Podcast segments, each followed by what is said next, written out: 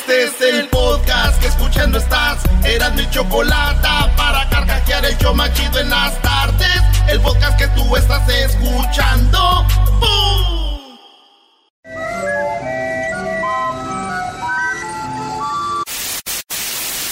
Señoras y señores, aquí están las notas más relevantes del día. Estas son las 10 de Erasmo. Bien, bien.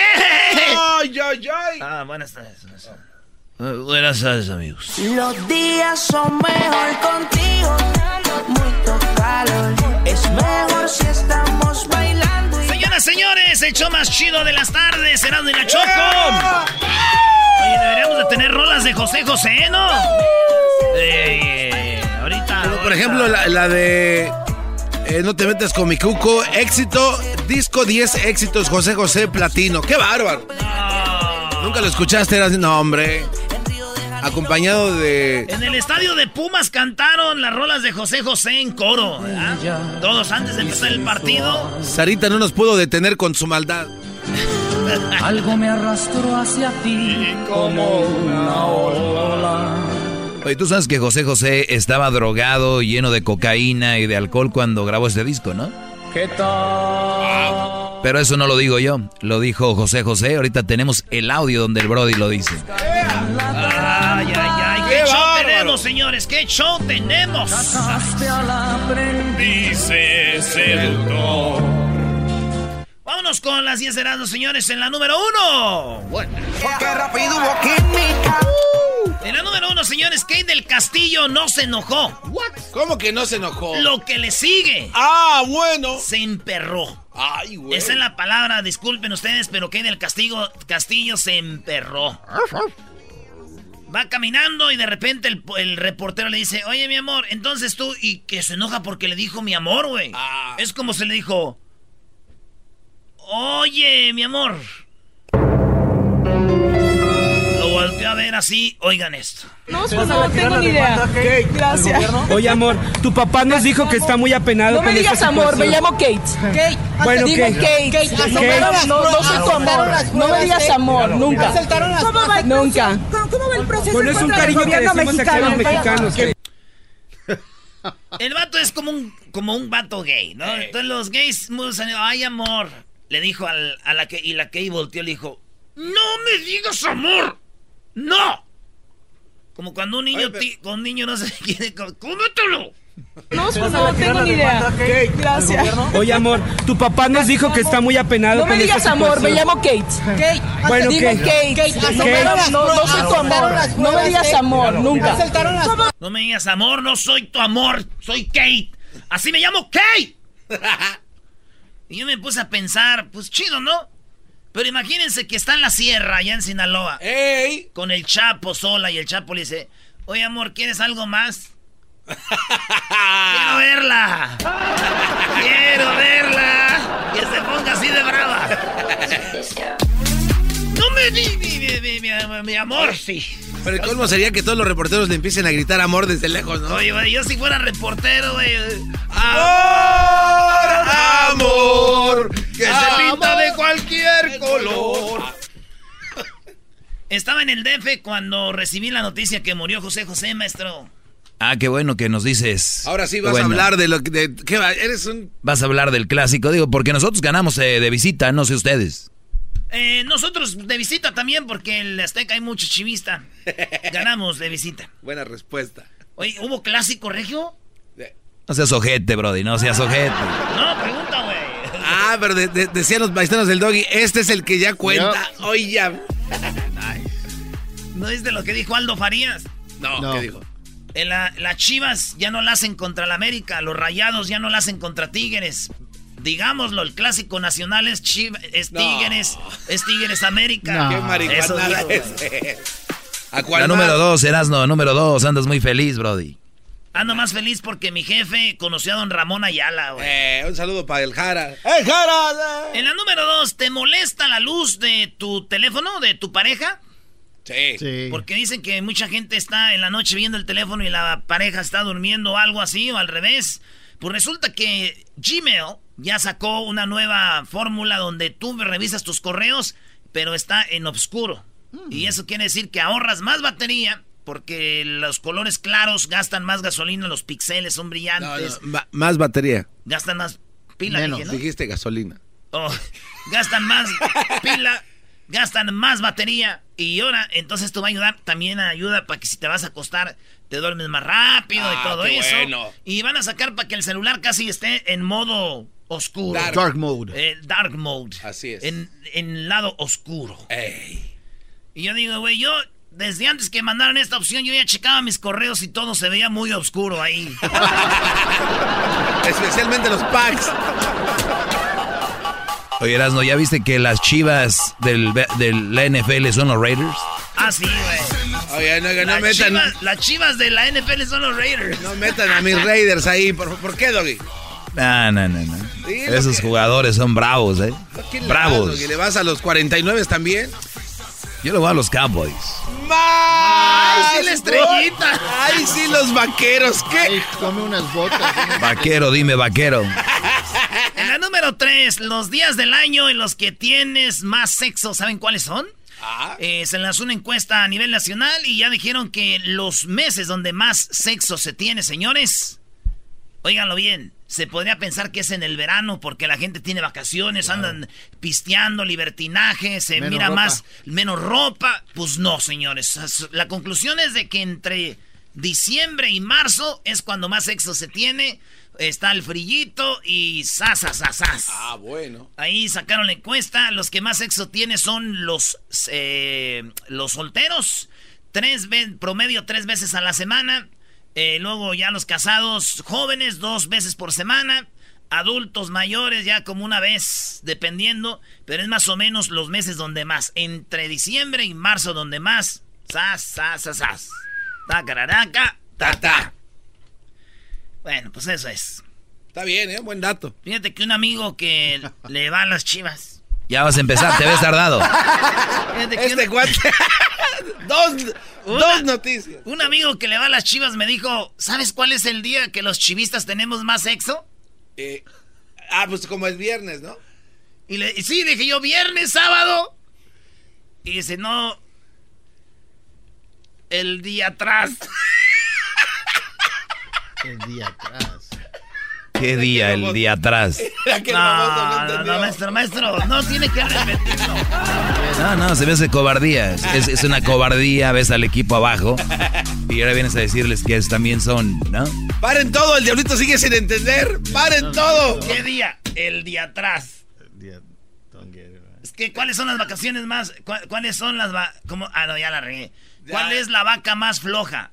¿Cuál? Las vacaciones. Oh, vacaciones. Oye, ese guante se va a dormir.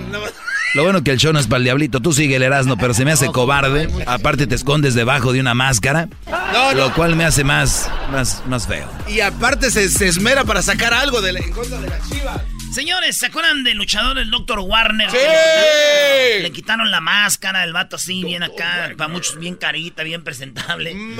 Acaban de agarrar al Dr. Warner allá en, eh, en Europa. En Roma. En Roma lo agarraron y, resulta que lo agarraron con cocaína y pertenece al cartel de Sinaloa. No, eh, Doctor Warner pertenece al cartel de Sinaloa y lo agarraron, señores. ¿Pero qué creen? ¿Qué? Así le dicen este vato, no es el luchador. Ah. Entonces, todos empezaron a decir, Doctor Warner, lo agarraron, ya andan eh, con el cartel. Y sí tiene cara de, de malvado, dije, yo creo que sí.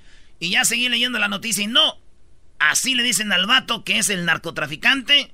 Le dicen el Dr. Warner. Y el don mero Dr. Warner, pues luchador, ahí anda. ¿Verdad?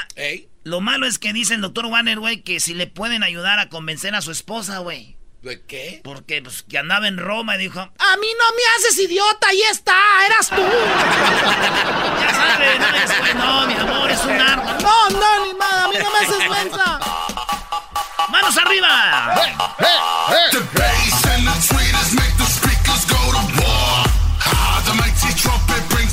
Señores, en la número 5 hay un video viral. Un hombre invocó a Donald Trump y atacó a una joven latina por hablar español. Ella estaba en un McDonald's allá en Georgia. La morra estaba en, en un McDonald's con su amiga platicando. ¡Ay, sí, fíjate! y de repente el gabacho dijo... go back to your country. Ah, no. Ojalá, ojalá venga Donald Trump ahí en el McDonald's, güey. Ojalá y venga Donald Trump para que se las lleve, hijas de la... Y la morra empezó a grabar, dijo, a ver, di lo que estabas diciendo. Y el vato le valió madre, él siguió. Dijo, yeah, that's what I'm talking about. Go back to your country. Eres un racista, le dijo ella. Dijo, sí, soy racista, I know, I know that. Y dijo ella, pues debería de darte vergüenza. Dijo, no, ¿por qué? Soy racista, de, aquí no se habla español. Fíjate, ahí en el McDonald's, güey. Aunque yo dije, güey, en el McDonald's, güey. Todavía he sido un restaurante de caché, güey, así de eso rico, restaurante caro, güey. Pero McDonald's, güey, debería de hablar español. Es más, McDonald's debería de ser un restaurante santuario, güey. No, es muy... McDonald's, restaurante santuario. No, brody, no. Esto es el sonidito de la Choco. Llegó el momento de ganar mucho dinero. Masajito Choco, vi tus historias, ¿eh? Ahora McDonald's, restaurantes Hola, mi amor. Hola, mi amor. ¿Qué dijiste? Te dije, hola, mi amor. Uh. Diablito. Eh, sí, y es mi amor. Te voy a decir lo que dijo Kate del Castillo. no me digas amor, me llamo Kate. Me llamo la... Vamos por la llamada número 5 rápido, señores. Llamada 1, llamada 2, llamada número 3, llamada número 4 y llamada número 5. Buenas tardes. Buenas tardes. Buenas tardes, ¿con quién hablo? María. María, ¿cómo estás, María? Bien, bien. Qué bueno, oye, durante todo el día de... la llamada? Eh, durante todo el día del viernes, María, estuvimos eh, poniendo este... ¿Es para la... ¿El sonidito? Sí, pero escúchame a través del teléfono, por favor. Olvídate de la radio. Apaga tu radio. Escúchame por el teléfono. pero se oye la música de... A ver, es que la voz de la Choco es como si fuera música. Tienes que escucharme a través de tu teléfono. Nada más te voy a poner el sonidito una vez, no lo voy a repetir. Si me dices qué es el sonidito, te vas a ganar 1.300 dólares gracias a la Home Depot, ¿ok? Ok. ¿Ya escuchaste el sonidito todo el viernes, el fin de semana ahí en el podcast? ¿Lo escuchaste? A ver, otra vez. Muy bien, te lo voy a poner y no lo voy a repetir. Y solamente tiene cinco segundos. A la una, a las dos y a las tres. ¿Cuál es el sonidito, María? ¿No es lluvia? Ella dice que es lluvia. Señoras y señores, ¿de dónde llama María? De aquí, de San Gabriel. De San Gabriel. Déjenme decirles, Choco, que no es. No. no, no, no. Bueno, María, la verdad lo sentimos mucho. No, no es esta, eh, pues no es lluvia. Esto llega gracias a The Home Depot. Con Home Depot haz más ahorrando. Y en la próxima hora hay mil 400 dólares en el sonidito de la Choco. cuídate, cuídate, cuídate. Me dio gusto saludarlos porque nunca había entrado la primera vez. Qué ah, bueno, pues sigue intentando y ojalá y ganes en la próxima. Cuídate mucho, hasta luego. Gracias, sí. Gracias, gracias. Nunca había oído una señora que aunque haya perdido estuviera contenta. Y así debe ser la actitud, Choco. Ay, perdón, yo no sabía que teníamos. O sea, que estamos en la hora de qué. O sea, que tenemos al diácono, Doggy. Nunca lo negué, soy así. Y vemos cómo José José era este, pues, admirador del vale, ¿verdad? Ey, ¿cómo se ve que le hacía José José le copió al vale, maestro. Qué. No, no, no, ténganle respeto al príncipe de la canción. ¿Quién le va a andar copiando al vale, brother? Te mentí, te mentí. lo negué. Señores, en la número 6 de las 10 de Erasmo, aquí en el show más chido de las tardes. El hacker, oigan bien, el hacker envió a su prometido las fotos del vestido de novia que ella iba a usar en su boda. Ey. Lo que pasó es de que esta morra mandó como unos dos o tres vestidos a un grupo del Facebook que tenía ahí, pero privado. Entonces, mandó las fotos de cómo se veía de novia y dijo, número uno, número dos o número tres, ¿qué opinan? Y alguien de ahí, del grupo, agarró las fotos y se las mandó al novio. Porque acuérdate qué sorpresa. Eso lo más lo tiene que ver, güey. Cuando, ¿eh? En la iglesia, maestro. No, hombre, brody, ¿en qué año están viviendo? Ahorita el güey tiene que comprar el vestido. ¿En, qué, ¿En qué año están viviendo? Bueno, la cosa es que ellos todavía tienen sus tradiciones, tú amarguetas. Y llegaron, y le llegaron las fotos, y el vato dijo, What the heck is this? Y le dijo, hey vieja, mira, me están mandando fotos de cómo te ves. Y ella dijo, Oh no, this is horrible. I cannot believe this. I cannot believe this. O sea, no puedo creer esto, dijo. La morra entonces dijo, hay un hacker aquí en este grupo, hay alguien que está rateando. Entonces, este, y esta morra le escribió, dice, yo le pedí el teléfono a él, dije, déjame chequear tu teléfono a ver si no te están mandando más cosas para que tú no las veas y las abras y vaya a ser que, que sea ese güey. Entonces, préstame tu teléfono, no quiero ver que alguien más, te, no, no, ya no leas mensajes, ya no leas Nada que tú no sepas de dónde viene. No lo veas porque te pueden estar mandando cosas claves. Ey. ¿Verdad? Sí. Y pues ahí quedó. Y luego yo, analizando en la noche, porque esta noticia la leí ayer, dije, qué güeyes. Caímos todos en la trampa. Esta morra, para checar el teléfono de él, hizo todo este desmadre, güey. Entonces dijo, voy a hacerlo y checo su teléfono. Necesitan ellas 30 segundos, güey, para checarte Face, Instagram, Twitter, lo que tengas. Y este güey dijo, ah, sí, no, no son, no son fotos. Y acuérdate antes de casarse, fotos del ex, tal, Ah. vez. Se lo bailó, señores. ¡Qué Un soldado caído. Defectos. Antes de que se hiciera soldado, de hecho, ¿no? Güey, este vato ca- cayó toda la gente. Ay, qué, qué feo que hayan compartido las fotos de la novia, güey. Yo debería ser detective del FBI, güey. Oh, no. Pues, ¿por qué no le entras? Acabo, te están dando mucho dinero por agarrar gente de los más buscados. El viernes, ¿no dijiste? Oye, el viernes, fíjate lo que son la vida. Yo el viernes no presentía lo que iba a pasar el fin de semana, güey.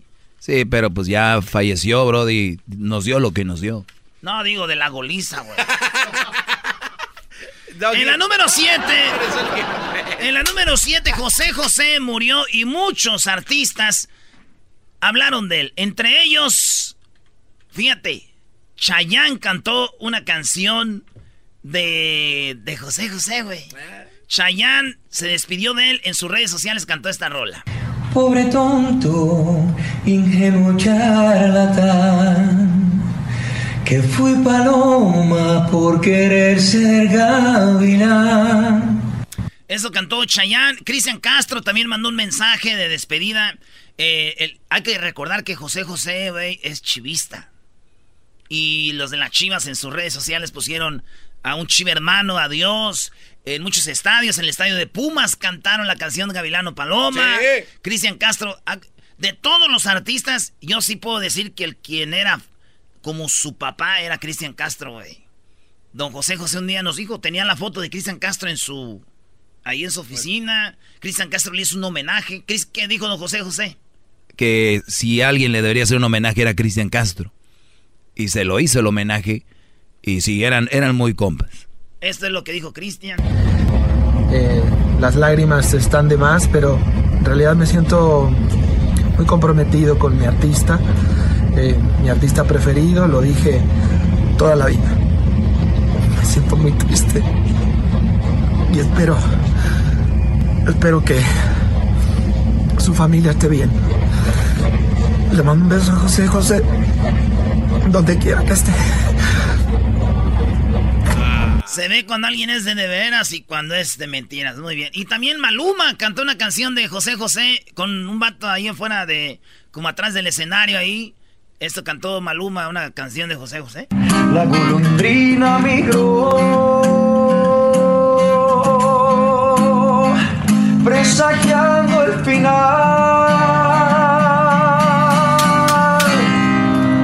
Qué triste, si todo sin ti. Los mares ¿Sabes qué, güey? En todo lo que ha pasado estos días no me había dado sentimiento hasta que oía a Maluma cantar, güey. Una canción de José José. Ahora sí lloré, dije no. Dije no, no hagas eso, por favor.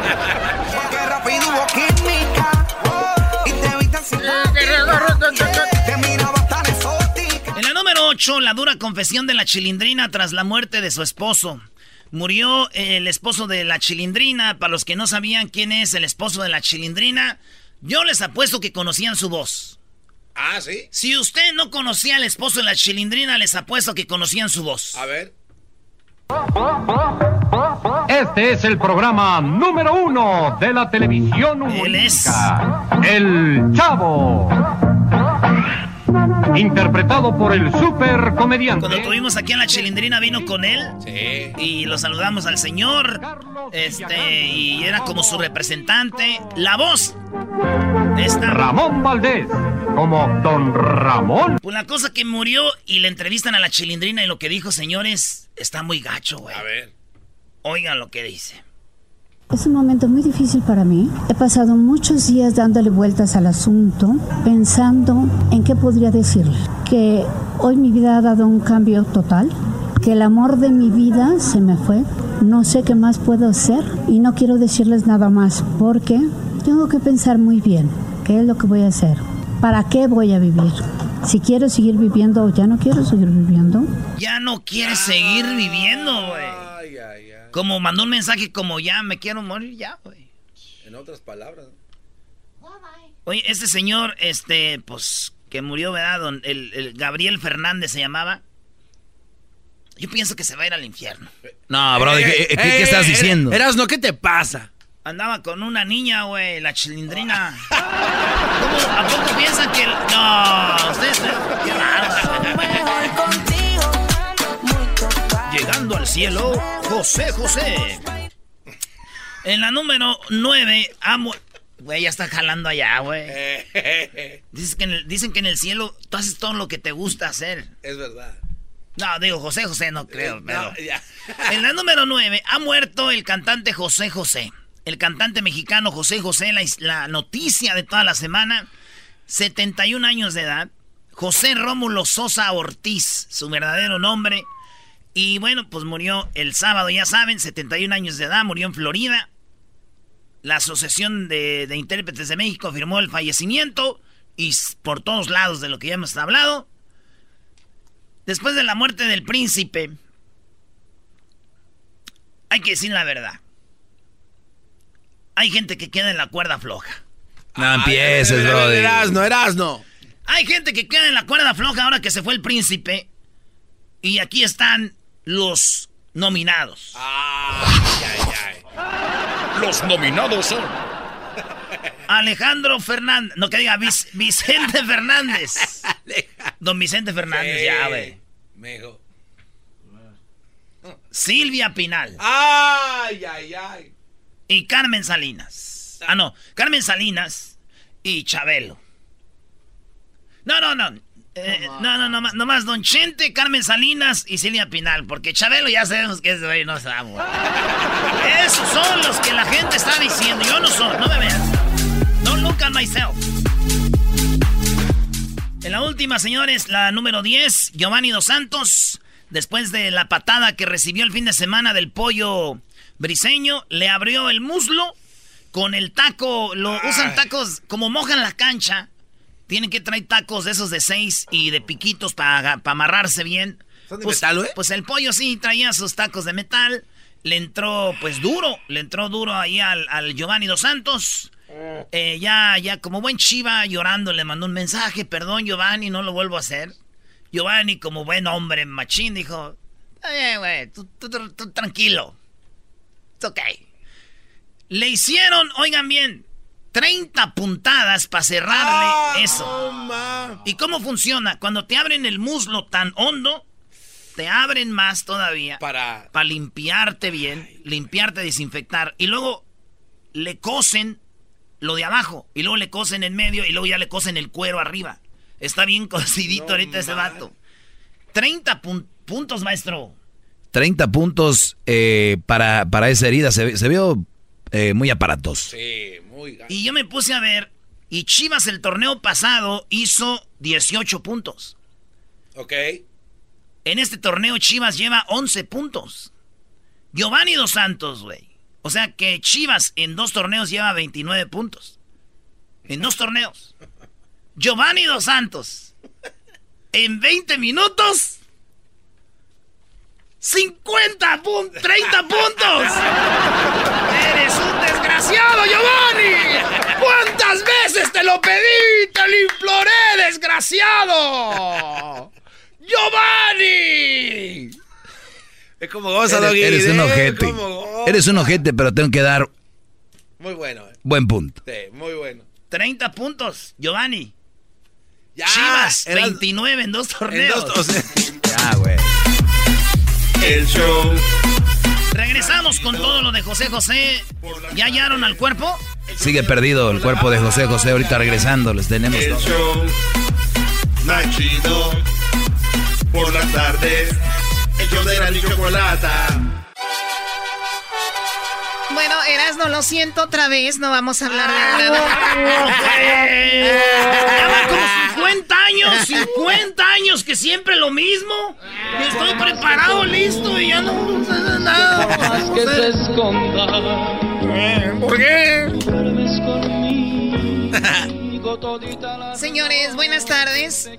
No podemos dejar de hablar de El Príncipe de la Canción. Increíble voz y bueno, lamentable lo que estuvo fuera de... Bueno, su vida personal fue muy triste, ¿no? Ahora sí como dice la canción, no encuentran hasta este momento los hijos mayores de José José, José Joel y Marisol, no encuentran a su padre. No. Dicen, eh, ellos dicen que su hermana Sarita lo está escondiendo. ¿Cómo, ¿Cómo empezó todo? Pues desde que José José, obviamente, sabemos que José José tuvo pues una mala relación con la mamá de ellos.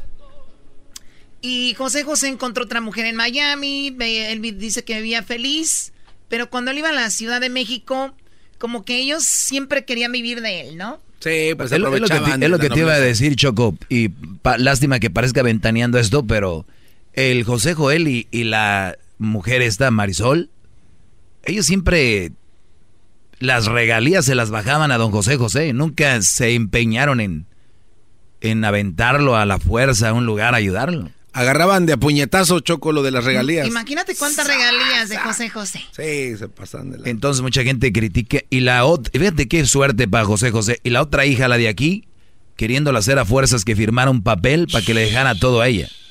Tenemos el audio. Ese audio está. Tenemos el audio. De verdad. Pero bueno, vamos por partes. Primero, la última vez que José José fue a Ciudad de México y se iba a venir para acá, dijo la hija de José José, la mayor Marisol, que él no como que no se quería venir, pero la hija de aquí de Miami, Sarita, se lo trajo a la fuerza. Vamos a escuchar parte de esta entrevista en lo que es, eh, creo, en un programa de imagen, ¿verdad? No nada más preocuparnos.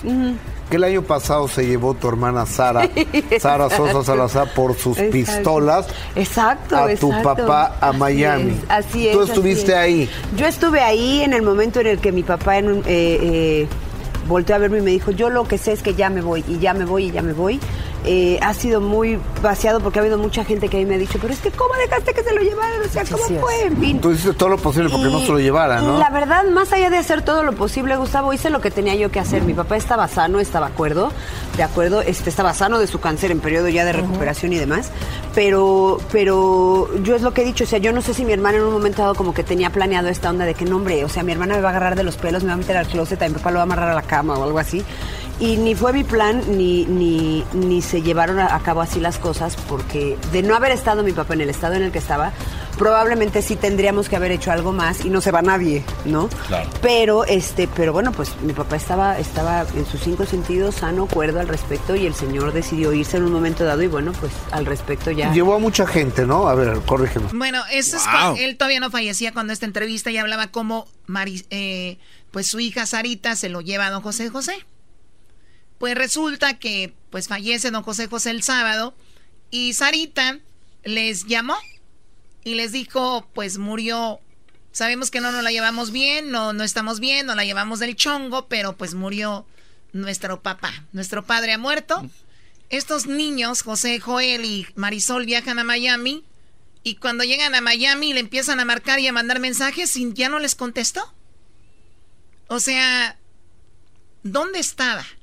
Vamos a escuchar parte de eso. Sarita, mi hermana, ¿cómo estás? Seguimos aquí en vivo a través de los micrófonos de Gordo y Flaca, quien manda un beso. Seguimos esperando que nos respondas, seguimos esperando que nos contestes, seguimos esperando que nos indiques ¿qué sigue? Ya cumplimos, yo y Marisol ya estamos aquí esperando que tú nos digas a qué horas nos vemos, en dónde nos vemos y qué hacemos. O sea, a través de la televisión, a través de la televisión tuvo que mandar un mensaje José Joel diciendo, oye, Sarita, ya estamos aquí en Miami, ¿para dónde le damos? Contéstanos, por favor.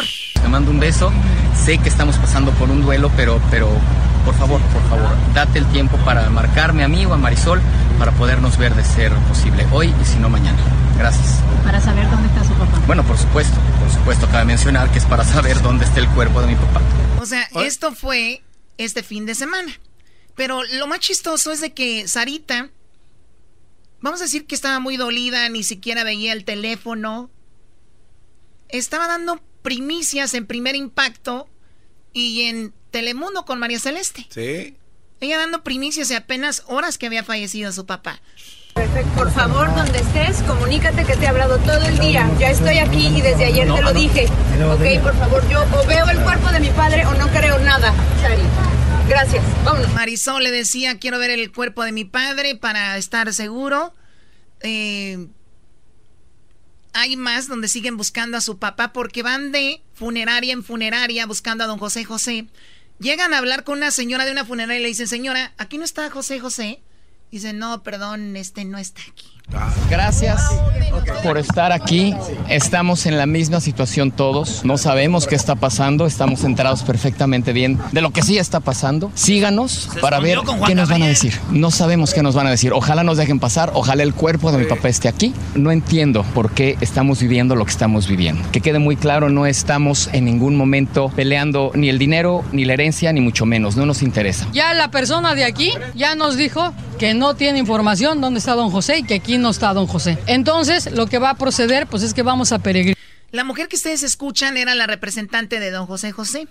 Wow. Esta señora, están afuera de una funeraria y dicen, pues no está. Y, y, todos los reporteros, qué mala onda, ¿no? Que una que haya terminado así la vida de don José José. Tú lo dijiste, Choco, la vida personal no, no hacía match. No era compatible con su vida como artista. Exacto. Pues siguieron el peregrinaje. De ayer te lo dije. Ok, por favor, yo o veo el cuerpo de mi padre o no creo nada, Sari. Gracias. Písimo, entraste al hospital, ¿qué te dijeron? Que ahí no está el cuerpo, que ahí no está el cuerpo. Ya es la tercera, el tercer lugar a donde llegamos y que ahí no está el cuerpo. Y en, el, en la funeraria que ahí no está el cuerpo. Y la niña no contesta. Entonces, bueno, pues seguimos buscando, seguimos, seguimos eh, eh, procurando. No, claro, claro, claro, es justamente lo que seguía. José, eh, tu papá sí murió en este hospital a donde no tocaba. sabemos, mi amor, no sabemos. No, vamos a ponerle pausa tantito porque de verdad no sabemos. Ya está la policía involucrada, como podrán ver, porque por otro lado la niña no contesta, porque está muy ocupada dando, dando entrevistas, ¿verdad? Él se refería a las entrevistas que ahorita les vamos a poner de, pues, de la hija de José José hablando con Telemundo y con Univisión. Aquí hablan más, ellos siguen, siguen en busca de, de su padre. ¿Todavía no lo encuentran?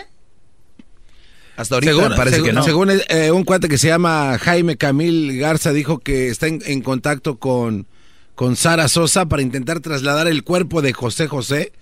Es lo que publica ahorita en los O sea, medios ¿ya lo del encontraron? Eh, Hay, está- eh, hay cámaras en, en alguna funeraria, Choco, que van llegando. Pero yo, acabo de hablar con la representante de José Joel, el hijo, y porque estábamos tratando de hacer una entrevista con Y él y me dice de que fueron a todas las funerarias ahí donde supuestamente esta, este, ¿cómo? la empresa que tiene las mismas funerarias, fueron a todas y no estaba. Y finalmente dicen de que sí, ya lo encontraron, pero no me puede aclarar eso ella personalmente. Eso Y- es ahorita, ahorita. Ajá, y me dirigió con una reportera que va pues a soltar esta nota que ya la encontraron. Muy bien, a ver, ¿esto es lo que seguían eh, buscando ellos? ¿Con quién podemos hablar, mi amor? ¿Con quién En podemos este hablar? momento la persona ¿Algún responsable, gerente? en este momento la única directora funeraria en el día de hoy soy yo. Ok. Y Pero no tiene que saber algo como directora. Como directora no tengo ninguna información. Pero salieron del lugar con el mayor de los interrogantes. ¿Dónde está el cuerpo de... Bueno, esa es la mera mera de la funeraria. Dijo, yo no tengo ningún nombre, no lo encontraban. Pero bueno, parece que viene alguna información por ahí. Eh, entonces tenemos lo de Sarita. ¿Tenemos más acá de, de Sarita? A ver, aquí están las, eh, Choco, la, lo de Univisión, lo que habló para Univisión. ¿Quieres eso o lo que habló para Telemundo? A ver, primero lo de Univisión. ¿Qué dijo? Sí, sí. em, gracias a Dios se fue en paz. Se fue muy tranquilo, estaba dormido. En realidad no, no me gusta dar entrevistas, no me gusta la fama, no me gusta nada de eso, no me interesa. Por eso siempre he sido muy privada, pero sé que mi papá hubiera querido que yo hiciera esto por él. No, no fue el cáncer. No fue el cáncer porque aún llegando acá él no tenía cáncer.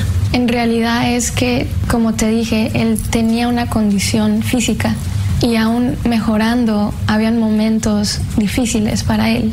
Es que con mi papá nunca lo hablamos, o sea, serio, sino fue algo como que cuando estábamos bromeando los dos, es muy temprano todavía realmente saber qué se va a hacer, pero por supuesto, es, México es su pueblo. Eso es algo que se tiene que hacer. Estoy Le preguntaban que si podían hacer, iban a hacer un homenaje o algo así. Imagínate, horas de que murió su papá, ella diciendo que pues tienen planeado hacer esto, lo otro. La niña muy lúcida, es, es guapa, ¿no? No tengas miedo, no tengas celos, Choco. ¿A qué le temes, bebé de luz? Yo me vería demacrada, digo. Aunque Choco, hay que también tener en cuenta que todos llevamos el, luto diferente. Claro, ¿no? le ha caído el 20 tal vez. Tal vez, o, puede ser de que, digo, depende la situación, pero también cuando ves que alguien ya lo ves mal, mal, mal, mal, mal, y crean o no, si te puedes hacer una idea, aunque el día que pasa, pero, sí, Doggy, pero parece como que ellos ya, tenían una cita, ¿no? Tu papá, en cuanto se muera, nos, nos, habla. Eso es lo que yo iba a decir. te vienes para acá, o sea, está, está cañón, güey. ¿Cuánto se arma para hacer una entrevista? No, que, mucha organización, números. No, nada más para maquillarla, bro, y dos días. Exacto. Ay, cálmate. bueno, esto, esto dijo, esto es lo que estamos hablando, es lo que dijo a Univisión, Sarita. Haciendo todo lo posible para organizarlo lo, mejor que pueda. O sea, nunca he pasado por algo así, entonces Em, pero sí, sí estoy tratando de, organizar algo aquí, Miami, que fue también su segundo hogar, y México, que siempre va a estar en su corazón. Yo les llamé, eh, o sea, como 5 a 10 minutos. Ella aquí es cuando habla de que le llamó a sus hermanos. Le llamó a sus hermanos para decirles que había muerto su papá. Eh, o sea, como 5 a 10 minutos después de que pasó, porque obviamente tuve que controlarme un poquito, eh, le llamé a mi hermano. Es algo difícil, pero igual es, es, algo personal. Yo sí les, obviamente les dije que aparte de todas las diferencias y las circunstancias, que teníamos que estar, aunque sea unidos en ese momento para él. Yo creo que es algo que, que tengo que hablar con ellos, pero que tenemos que poner el nombre de nuestro Padre en alto y que eso debe de ser la, prioridad. Hay muchas razones, eh, obviamente eso es algo muy personal, pero en, realidad eso fue algo que decidimos los dos. Eh, la gente puede decir lo que quiera, pero igual eso es algo muy, muy personal. Lo que pasa que le dijeron que, qué van a hacer con el papá en ese momento, dónde estaba y que ya le dijeron a ellos que si lo tenían secuestrado, qué onda. Digo, pueden decir lo que quieran, es algo muy personal donde está eh, y todo el asunto, pero ¿por qué no informarles a los hermanos? A ver, Choco, pero, pero eso también puede ser cierto. ¿Qué tal si don José José en paz descanse le dijo, hija, no quiero que le digas a nadie por cinco días, por decirlo así, ella está respetando la última voluntad de su padre? Lo hubiera dicho, pero los hermanos, los hermanos. Estaban allá de argüenderos y además... Es que si, les dice a los hermanos que nada más andan buscando el hueso, iban a ir de chismosos. parecen hijos de Carmen Salinas, no de José José. se, enojaba bastante, le, dolía y yo veía como eso le, llegaba, porque, y a mí me enojaba también porque en un momento cuando te estás recuperando no te debes estresar por, por todo eso y obviamente, o sea, prendes la tele y es lo primero que ves. En realidad él quería que fuera una sorpresa, él quería recuperarse al 100 y que sus fans lo vieran siempre al 100 yo siento que hasta cierto punto él tenía un poco de temor a la misma vez regresar y como ustedes saben había mucho caos. Lo único que puedo decir es que viva el príncipe, que él los amaba, que daba todo por ellos y que, que siga el legado. Que gracias, gracias papá por todo lo que has hecho. Eso, lo último, que siga el legado, ¿qué creen? ¿Qué? Ella dice que quiere, que su papá quería que ella siguiera, que ella cantara. Y que ella quería, ella, ella va a ser el que siga el legado. Se va a ser la. Te estoy diciendo. que, que se va a ser la príncipe. Qué suerte le tocó, Choco, a don José José, qué hijos le tocaron. La. Oye, ya, eh, Choco ya va a ser la príncipa. Que no se dice príncipa. La principita, pues, de la canción, güey. Está así. ¿La princesa no te gusta? Exacto. Ah, también soy chido. Regresamos. Bien. Escuchando el show más chido, era mi chocolata. Primo, primo, primo, las risas no paran con los super amigos. Y el chocolate sobre los ojos, mi amigo. Escuchando el show más chido. Oye,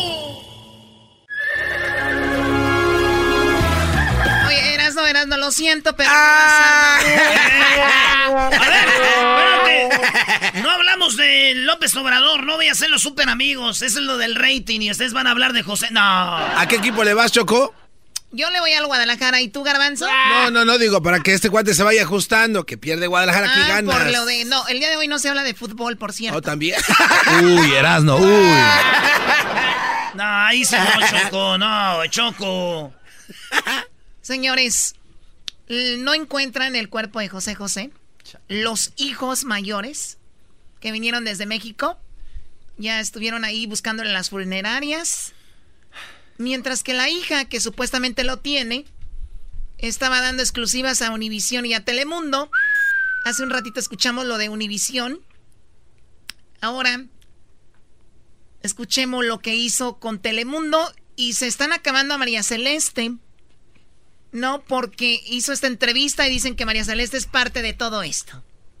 No, te- hoy es Día Nacional de hacer preguntas estúpidas y te tengo una. Pues tú parece que lo celebras todos los días. ¡Oh! ¡Tenemos Este campeón! Brody. Tenemos el campeón. Hola, Garbanzo. Ah. Muy bien, a ver, Diablito. Sucede esto mucho en las familias en, en- en- en- en la vida real. Ah, perdón, ¿querías hacer Radio Rancho ya ahorita? No, no, de Sí, vamos, pues bueno, ni modo. Vamos a darle Radio Rancho en este momento. Este, Señores, usted ha tenido. Ustedes creían que no. Hoy presentamos. Esto sucede en todas las familias. Choco, Choco. Me están haciendo bullying esos imbéciles. Pues mira, Choco, un día- Estoy a punto de presentar esto. Cuando terminemos, haces la pregunta, entonces yo digo, ¿por qué no hablamos de esto más adelante? Y luego ya la gente se prepara para la llamada. Pero a ver, ¿qué? Mi respuesta es sí. Ah, ok. ¿Tú? Sí. Sí. Ah, yo- Claro. No, no sé, por eso preguntaba. Ok, pues se acabó. Entonces ¿Sí ya todo? despide el segmento de Erasmo.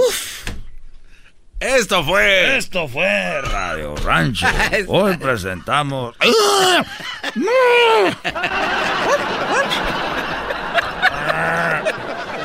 Este show sería el carajo si tuviéramos a este de titular. Qué bárbaro. No, pues sí.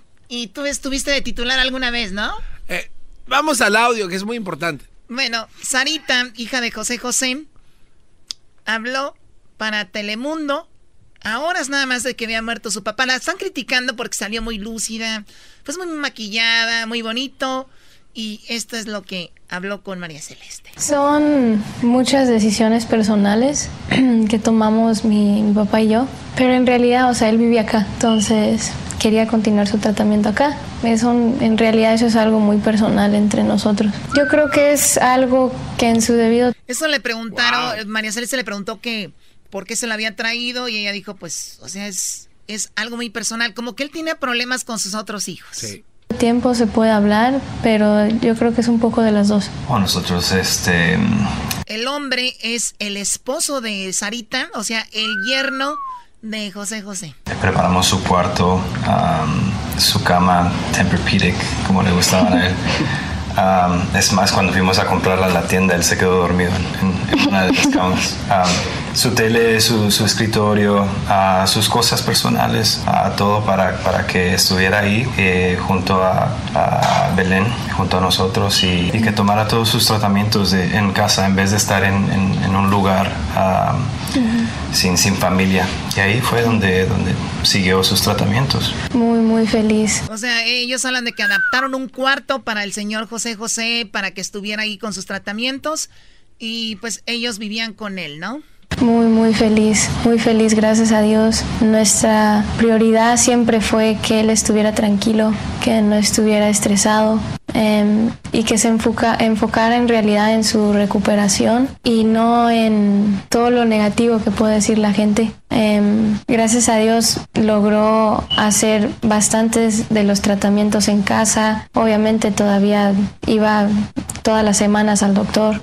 Em, pero yo de lo que puedo testificar es que él estaba muy tranquilo y muy feliz y muy en paz. Sí, desafortunadamente. O sea, dicen que murió muy en paz. Que, de hecho, que estaba dormidito cuando murió. Ah. Sí. Sí, desafortunadamente eso fue, eso fue lo que él les dijo a, los oficiales. Y, fue algo bien difícil para nosotros también ah, apoyarlo en eso. Eh, pero él, él, fue el que comunicó eso con, con los oficiales y los oficiales le comunicaron eso a, Pepe. Fue algo de, de, de uh, récord público también. Son muchas razones personales. Yo creo que ahorita en estos momentos hay que enfocarse en realidad en... Lo que pasa que dicen que este, hasta la policía fue a su casa porque se querían meter los hermanos.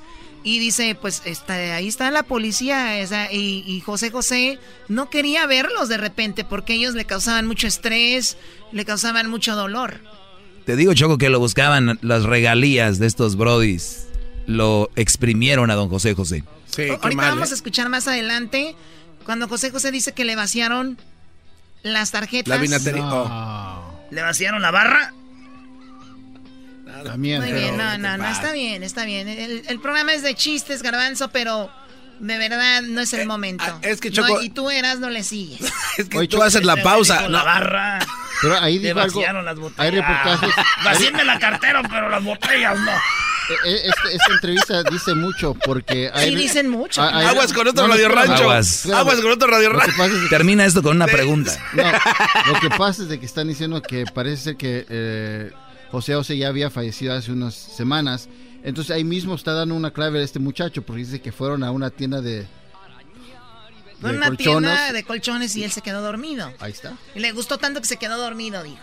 ¿Y? Pero es ahí donde... O sea, este dice que no estaba dormido en realidad. Ah, ya. Espérate, güey, te faltó el último. La pregunta, la pregunta es, ¿A ustedes alguna vez han muerto en una tienda? esa es la pregunta. ¿Alguna vez en Radio Rancho? Bueno, sigue hablando aquí Sarita y es el yerno de don José José en quién fue José José como persona, como artista. No quiero drama porque de esto no se debe de tratar mi papá. Oye, niña, ah. niña, si de eso no quieres que se trate tu papá, habla con tus hermanos, privado, llévalos a donde están, no andan haciendo el relajo en la calle, tú no empieces a dar entrevistas a horas de que muere y se acaba tu, eh, lo que tu papá quería fue José José como persona, como artista. No quiero drama porque de esto no se debe de tratar mi papá. Ah, mira. Tienen todo el derecho también. Claro, sí, por supuesto. Pues no, no escuchar de él por, por bastante tiempo. Dicen, bueno, aunque también tienen derecho a que hagamos esta entrevista y que sepan qué onda, qué está pasando con él, ¿no? Eh, tiene toda la razón del mundo pues, de, sentirse de esa manera, pero eh, él, él quiso tener esa paz, él quiso tener esa distancia y, y a toda la gente que, que, que, respetó eso se los agradecemos bastante. Sí. Ah, pero él quiso tener esa distancia, él quiso, él quiso descansar, él quiso tener su, su tratamiento en casa y, y, alejarse un poco. Concentrarse en el tratamiento. Exacto, exacto, porque el estar dando entrevistas, el estar este, contestando respuestas, eso, eso le traía bastante estrés a él. Y con el estrés, o sea, todos sabemos de que eso eh, pues baja la energía. Yo creo que porque a él le, habían puesto voy a decir otra palabra, porque estaba comiendo pero no estaba llegando. Aquí habla ya de cuando a el señor le pusieron tubos. El famoso que estaba conectado, no desconectado y aquí es donde Sarita dice, pues sus últimas horas de don José José, ¿no? Porque estaba comiendo, pero no estaba llegando al caloric intake. Pero en la cuestión de dos, de esas dos semanas a la otra semana, que sería esta semana, eh, un día le dio fiebre, que el doctor de él siempre nos había dicho en cuanto le dé fiebre o cualquier cosita, llévenlo al hospital, asegurarnos que no sea el, el tubito. Entonces lo llevamos al hospital, em, todo estaba bien, o sea, le decían, no, tienes un poco de como neumonía, eh, pero eso se quita con antibiótico, no te te preocupes. Todo, todo estaba bien. Como a los tres, cuatro días, ¿verdad? De, de estar ahí con sus antibióticos y todo eso, fue que eh, me llaman un, un día y me dicen, tu papá está respirando un poquito extraño, está bien, pero queremos asegurarnos que pueda respirar bien. No vaya a ser que a lo mejor no le está funcionando el antibiótico. Entonces, ah, él autorizó que... Oye, Choco, pensé que ellas, ellos estaban con él. Es lo que yo también me imaginaba. Porque a ellos les llaman, oigan, acá su papá no anda respirando bien, Sarita. Bueno, ella, ellos los tenían en la casa, pero tenía tres días en el hospital. Sí, pero... Pero, Choco, es para que, por favor. Para estar con él todo el tiempo. Qué barro. A lo mejor estaba alistando para la entrevista. Estaba solito. Sí, Sarita estaba eh, este, maquillando, Choco. Fue por un vestido. Está ahorita en la Nostrum. Entonces, ah, él autorizó que lo intubaran. Obviamente a mí, por estar bajo también ayudándolo con sus cuidados médicos, les dije que estaba bien, que si él estaba de acuerdo, que, que si tenía que ser intubado. Ya después de intubarlo, estuvo bien. A ver, esto ya, este, este es algo muy doloroso y muy fuerte cuando una persona pasa por esto, Garbanzo. Pero, ¿yo qué estoy diciendo? Bien, Choco, bien. O sea, hay que saber distinguir de cuando puedes echar relajo. El garbanzo dice que se imagina que le estaban poniendo como a doña Florinda los tubos en la cabeza. O sea, eso no está bien. O sea, dice, hace los tubos en la cabeza. Me lo estoy diciendo fuera del aire, o sea, no. A ver, sigamos con esto. Cuidados médicos, les dije que estaba bien, que si él estaba de acuerdo, que, que si tenía que ser entubado. Ya después de entubarlo estuvo bien los primeros como dos días, eh, pero ya estaba muy cansado. Estaba muy cansado eh, de... Dos, dos días y medio que el riñón le, le empezó a fallar. A los otros intestinos también y le, le pusieron bastante medicina, eh, sedatives, para que se relajara para el cuerpo, para que, Para se que no relajara, sufriera. para que no sufriera, para que no tuviera eh, dolor. Pero sí, eh, fue ahí donde empezó también el corazón a, a perder fuerza. Ujú. Bueno, ahorita vamos a escuchar lo último de cómo y en qué momento muere don José José. Le empezaron a fallar ya sus órganos. eh, pues él pidió que le quitaran los tubos. Y entonces, pues lamentablemente llega el momento. Ahorita lo- van a ver lo que dicen. Pero primero, señores, ¿ya vieron qué minuto es? ¡Ah! Ay, ay, ay, ay, ay. El minuto 20 de la hora. El ¿Cuánto sonidito de la Choco hay 1400. Esto es el sonidito de la Choco. Llegó el momento de ganar mucho dinero. Bueno, vamos por la llamada número 5. Vamos a ver quién se puede ganar 1400. Llamada 1, llamada 2, llamada 3, llamada 4, llamada número 5. Buenas tardes. Buenas tardes, Bueno, ¿con quién hablo? habla Alfredo del Paso, Texas. Alfredo del Paso, Texas. ¿Tú has ganado antes, Alfredo, o no? No, es la primera vez que hablo. Primera vez que Qué bueno hablas. que me recibieron. Bueno, pues aquí va. Tenemos el sonidito. Recuerda que solamente te lo puedo poner una vez y tienes cinco segundos para que me digas qué es. Esto llega gracias a ti, gracias a The Home Depot. Recuerda, con The Home Depot haz más ahorrando. Aquí está el sonidito, tienes cinco segundos. Una, dos y tres. ¿Cuál es el sonidito? Es algo hirviendo. Él dice ¡Ay, que es ay, ay! agua hirviendo, señores, es agua hirviendo. Si es agua hirviendo, el señor se gana 1.400 dólares que irán al paso gracias a Home Depot, porque con Home Depot haz más ahorrando. No es agua hirviendo, Choco. ¡Ah, Muy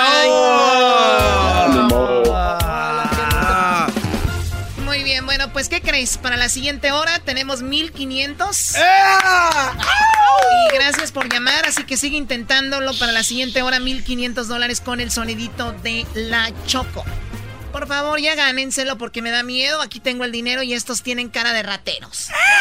De buitres. ¿Y por qué volteas a ver a Edwin? Oh, that guy. Oye, Choco.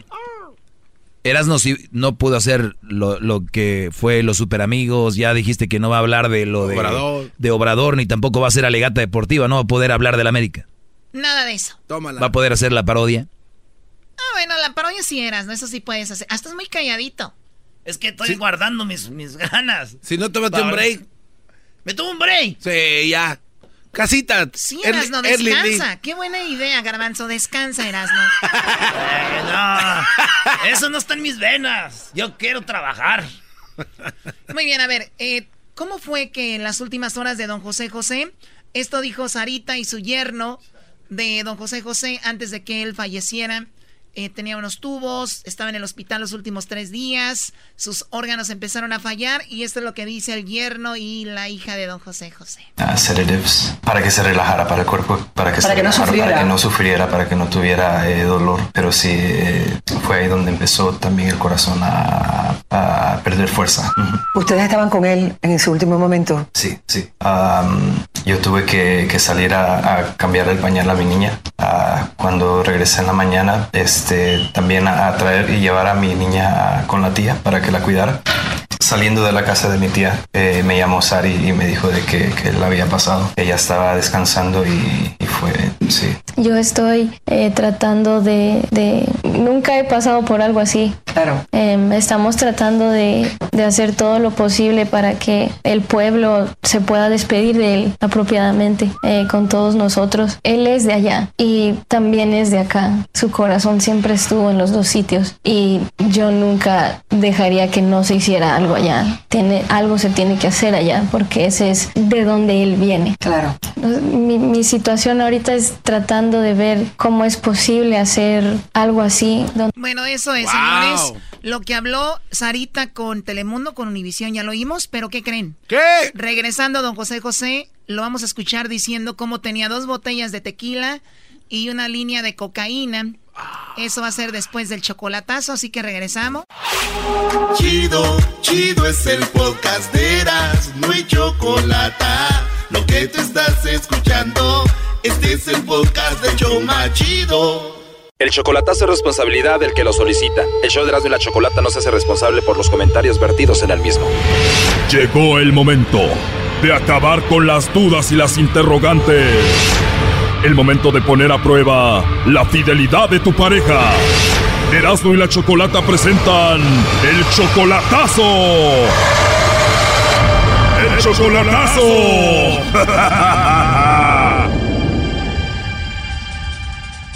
Bueno, nos vamos con el chocolatazo a Guatemala y tenemos a Marcial. Marcial, ¿cómo estás? Buenas tardes. Muy bien, gracias a Dios, me siento bien feliz. ¿Por qué te sientes feliz, Marcial? Ah, pues me siento feliz porque así soy yo, sí. Sí, me siento feliz porque mi vida la quiero valorar con eso. Oye, Marcial, tú tienes 60 años. 59. Ah, 59, mira, yo queriéndote poner años. ¿Y tu novia solamente tiene 24? No, ya cumplió los 25, el 20, el 20 de, ¿cómo se llama? De mayo. Entonces tú tienes 59 y ella ya tiene 25. Sí, 25 completos, ajá, 25 completos. Ahora, no solamente la diferencia de edad, sino que solamente la conoces por Facebook. Por Facebook, claro que sí, por Facebook. Debe ser una chica de 25 años muy bonita, ¿no? Ah, como se pone en el Facebook, yo creo que la mejor. Sí. ¿Ya la has visto en video? Sí, la has visto en video llamada. Y así, y así como está en la foto, así se ve igualito. Ella se llama Anselma, está en Guatemala. ¿Tú eres de Guatemala? Ah, no, no, yo soy de Veracruz. Yo me nombro cerca de ocho. ¿Y tú, Marcial, la mantienes a ella, la ayudas económicamente? A Anselma, sí, claro que sí, a Anselma. Cada semana le manda su dinero. Ah, sí, le mando un poquito, no le mando mucho poquito, pero él sale de mi voluntad. Tú la sacaste de trabajar a ella, ¿en qué trabajaba antes? Ella se dedicaba a, a trabajar al campo. Y llegó aquí su abuelo, Superman, y le dijo, no trabajes, mi amor, salte de ahí, yo te mantengo. Claro. ¿Cómo sabes? Soy el maestro, Brody, ya me la sé. ¿De verdad sí le dijiste? Sí, claro que sí, sí, de usarte. Sí, no trabajé ahí. Ajá. Incluso hasta trabajaba en construcción también, la mujer. ¿Y ustedes tienen apenas 11 meses con esta relación? Casi un año, sí, casi un año. Si ahorita que le llamemos ella dice que no tiene a nadie y te niega, ¿tú la dejarías a ella? Si ella me niega que tiene a alguien, la dejo. Entonces vamos a llamarle y si dice que no tiene a nadie, la dejas. Que si no tiene a nadie. Oiga, pero ella apenas 25 años y usted ya 60, ¿a poco sí le va a dar batería? Pues digamos, dos veces la noche yo creo que sí. va a quedar bien servida. Dos noches, de la, dos veces la noche sí, sí le doy porque sí lo hace. bueno, a ver, ya entró ahí la llamada. No haga ruido, Marcial. Vamos a ver si Anselma te manda los chocolates a ti o a alguien más. Ya dijo que si ella dice que no tiene a nadie, él la va a dejar. Eso, claro que sí. Ok, no haga ruido. Ok, no, yo no voy a hacer ruido, yo solo voy a escuchar. Adiós. Sí, bueno, con Anselma, por favor. Para le quiere algo importante. Claro que sí, Anselma, es algo importante. Bueno, es una promoción donde le mandamos chocolates a alguna persona especial que tú tengas, Anselma. Si tú tienes a alguien especial, nosotros le mandamos estos chocolates. Y pues es solo para promocionarlos. Es una promoción donde tú no pagas nada, ni la persona que recibe los chocolates, y de eso se trata, Anselma. No sé si tú tienes a alguien especial por ahí. Ay, mire cómo hace para saber que me llama Anselma. ¿No será que de los cocotos me llama? Deja chingado. ¿Perdón, Anselma? No ching tanto. A ver, Anselma, eh, espero que no te esté incomodando. Solamente es una promoción y te la estoy diciendo de buena manera, creo. No, no me está incomodando, solo me está molestando. Bueno, ya para dejarte de molestar, solo hago mi trabajo. Si tú tienes a alguien especial, nosotros le mandamos estos chocolates, son totalmente gratis. Si tú tienes a alguien, nosotros se los enviamos, es todo. No tengo a nadie en especial y no me importa tener a nadie en especial. Si es que guardes tus chocolatitos, por favor. Bueno, me guardo mis chocolatitos entonces, Anselma. Eh, dices que no tienes a nadie especial, no tienes a nadie. Tengo aquí en la línea a Marcial y dijo que si tú decías que no tenías a nadie, pues él te iba a dejar y dices tú que no tienes a nadie, ¿verdad? Ah. Marcial dijo que le iba a dejar si decía ella que no tenía a nadie. Adelante, Marcial. ¿Aló? Hola. Sí, mi amor, ¿cómo estás? Bien, yo le estoy llamando, mire, no me contesta. Yo te estoy contestando. No, yo le estoy llamando a usted y no me contesta en llamadas de Messenger. Te negó, Brody, y además es muy grosera. Le dijo a la Choco, no estás chingando. Dijiste que le ibas a dejar si te negaba, Brody. Te negó. Es 35 años menor que tú. Ella tiene 25, tú 60. Es una mujer muy grosera. Déjala, Brody. Déjala, Brody. Solo quiere tu dinero. ¿Cómo? Bueno, ya, Doggy. ¿Tú sientes, Anselma, que no eres muy joven para Marcial? No, fíjese, no soy muy joven. Marcial, ¿tú qué piensas de todo esto? No, pues yo pienso buenas cosas. Bueno, ¿cuál es tu conclusión de todo esto, Marcial? No, porque no dijo la verdad, porque en realidad yo sí la amaba, yo de ver, ella pensé que iba a decir que sí tenía a su esposo y que sí lo amaba mucho. Y al negar las cosas esas, sabía saber, quería saber la persona que yo amo de todo mi corazón y la que la que dijera que tenía a alguien en la vida que la amaba y que iba a ser su esposo y, y esas son buenas palabras. Pero no dijo esas buenas palabras, todo lo contrario. ¿Qué le quieres decir tú, Anselma, a Marcial? Que me perdone, que me perdone. Es que la verdad, que me perdone. Yo lo quiero mucho y que me perdone. Ahora, ¿cuál es la idea, Anselma? Tienes 25 años, él 60, ¿tú vas a venirte a vivir a Estados Unidos o él se va a ir a vivir contigo allá? Como él lo quiera, como él lo quiera, como él lo diga. Si me voy o se viene, yo lo quiero mucho y que me perdone. Marcial, ¿tú eres de Veracruz? ¿Te la vas a llevar a vivir a Veracruz o la vas a traer a Estados Unidos o cómo? Quiero traérmela a Veracruz. Sí, sí, a Veracruz me la voy a traer. ¿De Guatemala la vas a llevar a Veracruz y tú te vas a venir a trabajar a Estados Unidos?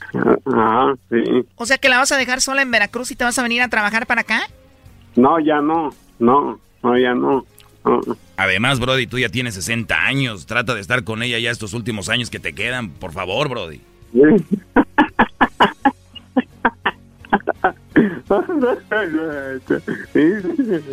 ¿Y qué importa los 70 años que tenga él? ¿Qué importa? Lo último que le quieras decir, Marcial, a ella. Pues Dios que me la cuide, que Dios me la protege, que siga adelante. Don Marcial, usted tiene 60 años. ¿Qué música le gusta? Ajá, ranchera, ranchera. ¿Rancheras como estas, primo? Me consigo una chaqueta que me tape el espinazo. ¿De esas? Sí, claro, estos son buenos, son buenos. Imagínate tú 60 puras de esas y ella tiene 25, ella escucha puras de estas, Ina, primo. Vamos a ser feliz, vamos a ser feliz, felices los cuatro. ¿Eh? Las que tienen 25 oyen puras de estas, ¿cómo ves? Ah, sí, sí, claro. Tú 60 años, ella 25 ahí perreándote, Brody. Sí, ya entendí, ahorita lo tengo pagado el corazón. sí, ya me pagó el corazón, ya estoy agonizando. A ver, algo bonito que tú le quieras decir, Anselma, por último aquí a Marcial. Ya colgó Choco. Sí, ya. Bueno, pues ahí estuvo el chocolatazo, Marcial, cuídate. Que Dios me los bendiga y cuídense mucho. Dios te bendiga a ti, Brody, y ojalá y puedas gozar unos añitos con esa muchacha. Digo, ya te quedan pocos, pero hay que darle, ¿no, Brody? Tú no te agüites, primo Marcial. Igual ahí te mandamos una coronita, ¿eh? Ah, ok.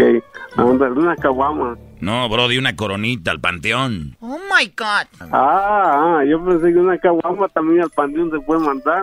Porque en la vida no sabemos quién vaya a morir primero también. no te creas, primo, puro cotorreo. Nos vamos a morir nosotros primero, vas a ver. Aquí vamos acá y por andarnos burlando de tu edad, Brody. No te creas. Te faltan muchos años. Gózalos todos los dos que te quedan. no, yo me siento feliz, no me siento todavía con, este, con diabetes, con diabetes estás diciendo porque estoy así, se me levanta la noche. Esto fue el chocolatazo. ¿Y tú te vas a quedar con la duda? Márcanos 1 triple 874 2656. 1 triple 874 2656. Erasno y la chocolata. Es el podcast que estás escuchando, el show de Gano y Chocolate, el podcast de El Chocachito todas las tardes. Bueno, la verdad es que la canción era muy buena, pero... Bueno, eh, estamos de regreso aquí en el show de de la Chocolata. Yo creo que todos ustedes han visto este video en YouTube por ahí o este en algún lugar. Eh, la canción de El Triste, ¿no?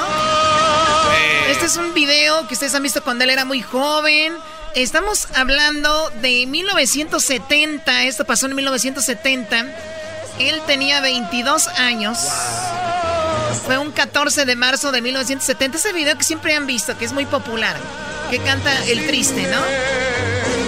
Esto fue en el Festival Mundial de, de la Canción Latina en el Mundo Choco.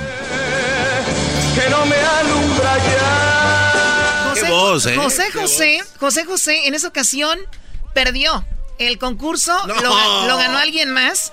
Él quedó en segundo lugar y dijeron que era el gran perdedor, José José. O sea, este, lo vieron muchos como el ganador en 1970. Pero el, el primer éxito de José José fue La nave del olvido, ¿sabían? No, no, la verdad no sabía, Choco. Pero a- aparte de estas canciones, como que ese disco completo fue como que el, fue el más emblemático de todos, ¿no? Bueno, escuchemos la canción más eh, con la que él se dio a conocer en el mundo, La nave del olvido. Marte de caricias todas nuevas que morirían en mis manos si te fuera. Esta canción fue la primera canción que se hizo famosa de José José en 1969. De ahí es que lo invitan a este concurso en 1970. Pero esa fue su primer canción.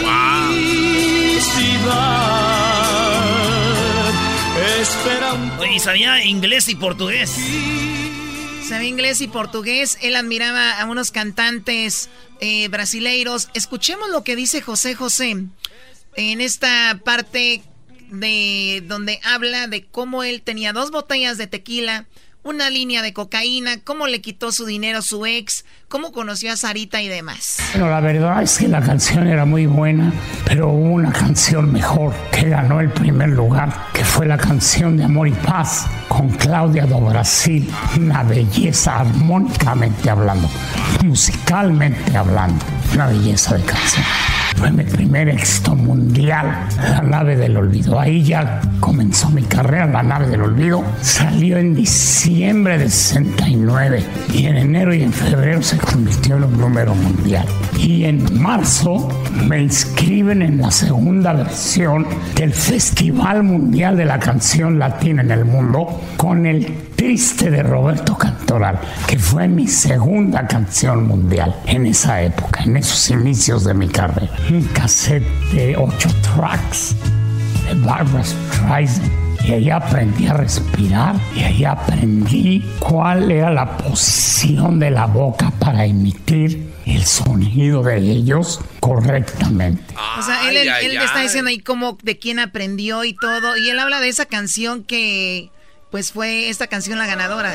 He podido ayudarme No, no, esa es, no, es la que él interpretó, ¿no? Pero esta es la ganadora. Ah.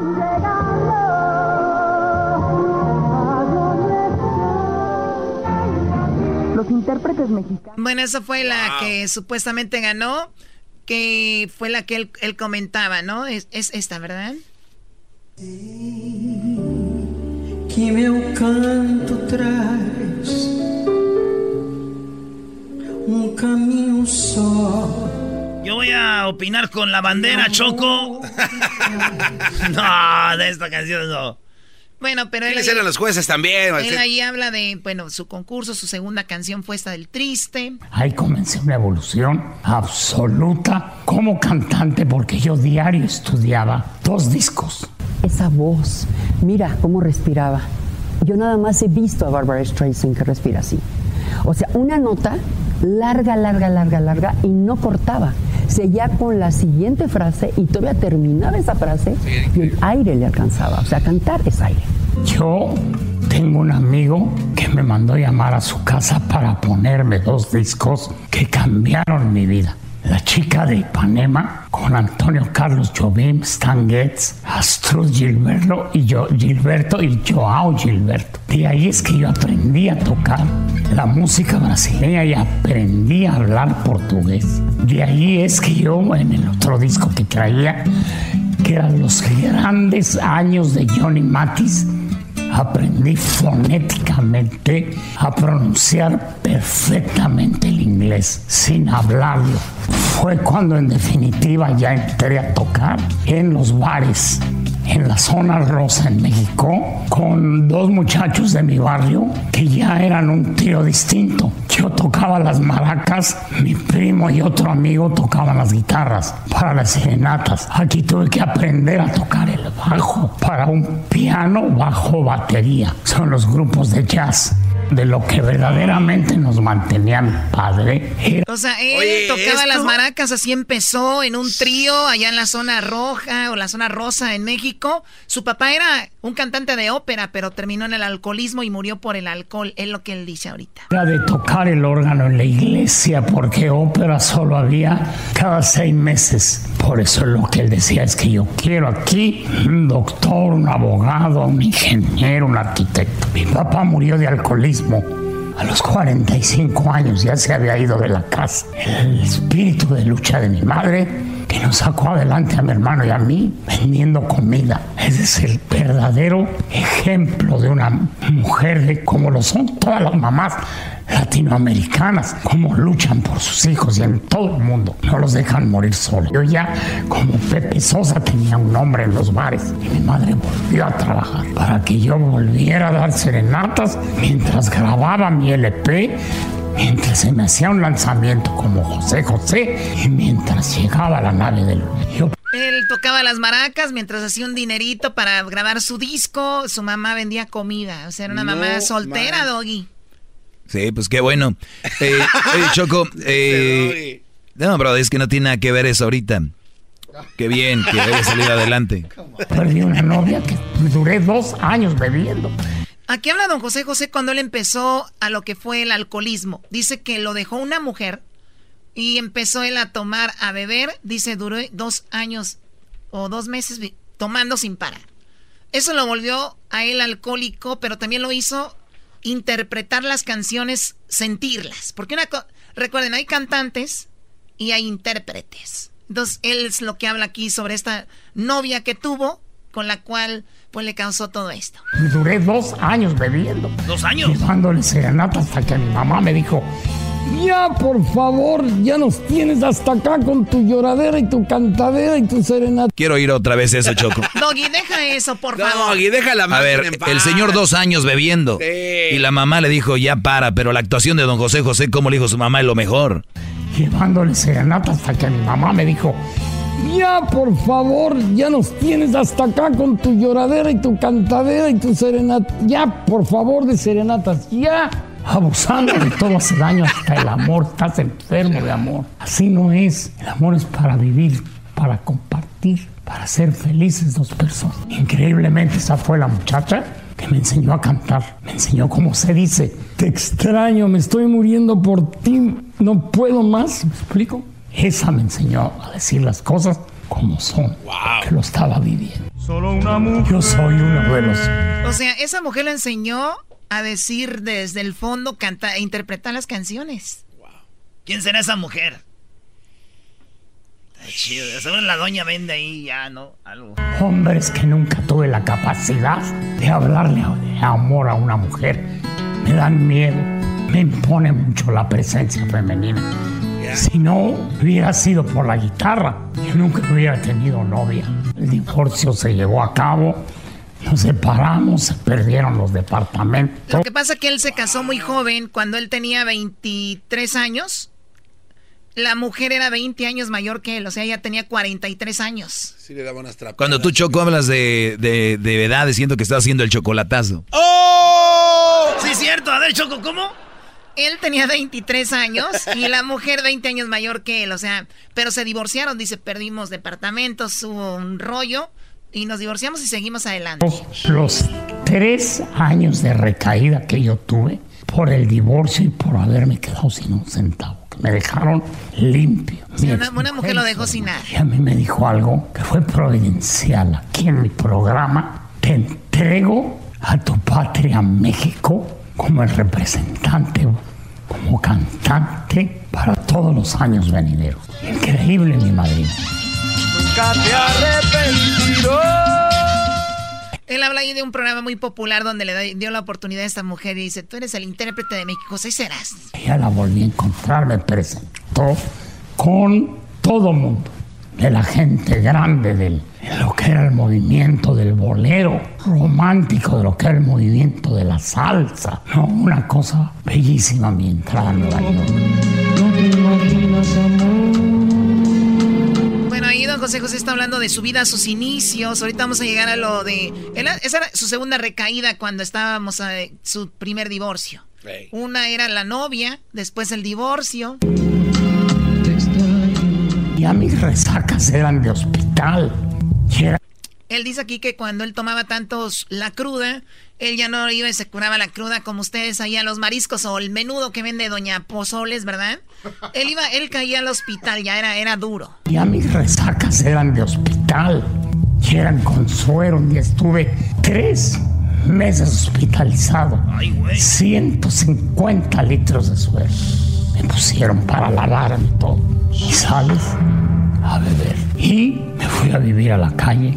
Mis amigos, donde O sea, don José Oye, José era, José José. don José José ya era famoso y todo y él se hizo un homeless. Terminó como homeless y tratándose de suicidar, vean cómo. mis amigos, donde el alcoholismo hizo presa totalmente de mí. Vivíamos en la calle, en un taxi, tres alcohólicos y yo éramos cuatro. Y a veces en un lugar que se llamaba el Escuadrón de la Muerte, había donde dormir en una cama y si no, andar dando vueltas toda la noche a conseguir estupefacientes, alcohol para suicidarnos. Todas las noches medio dormíamos, amanecíamos en pésimas condiciones. Yo les preguntaba por qué no hemos muerto. Y me decían es que vivimos de las calorías del alcohol. ¡Qué horror!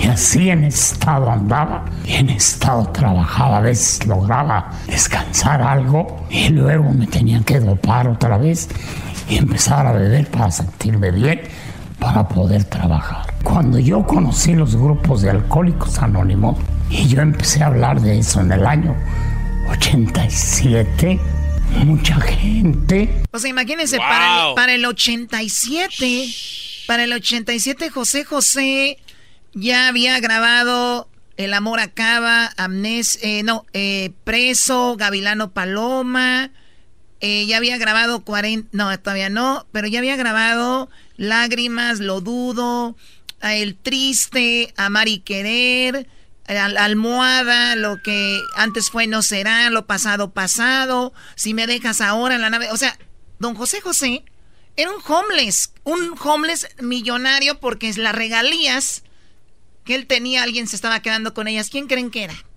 Eh, Ahorita van a saber más, escuchemos más de eso.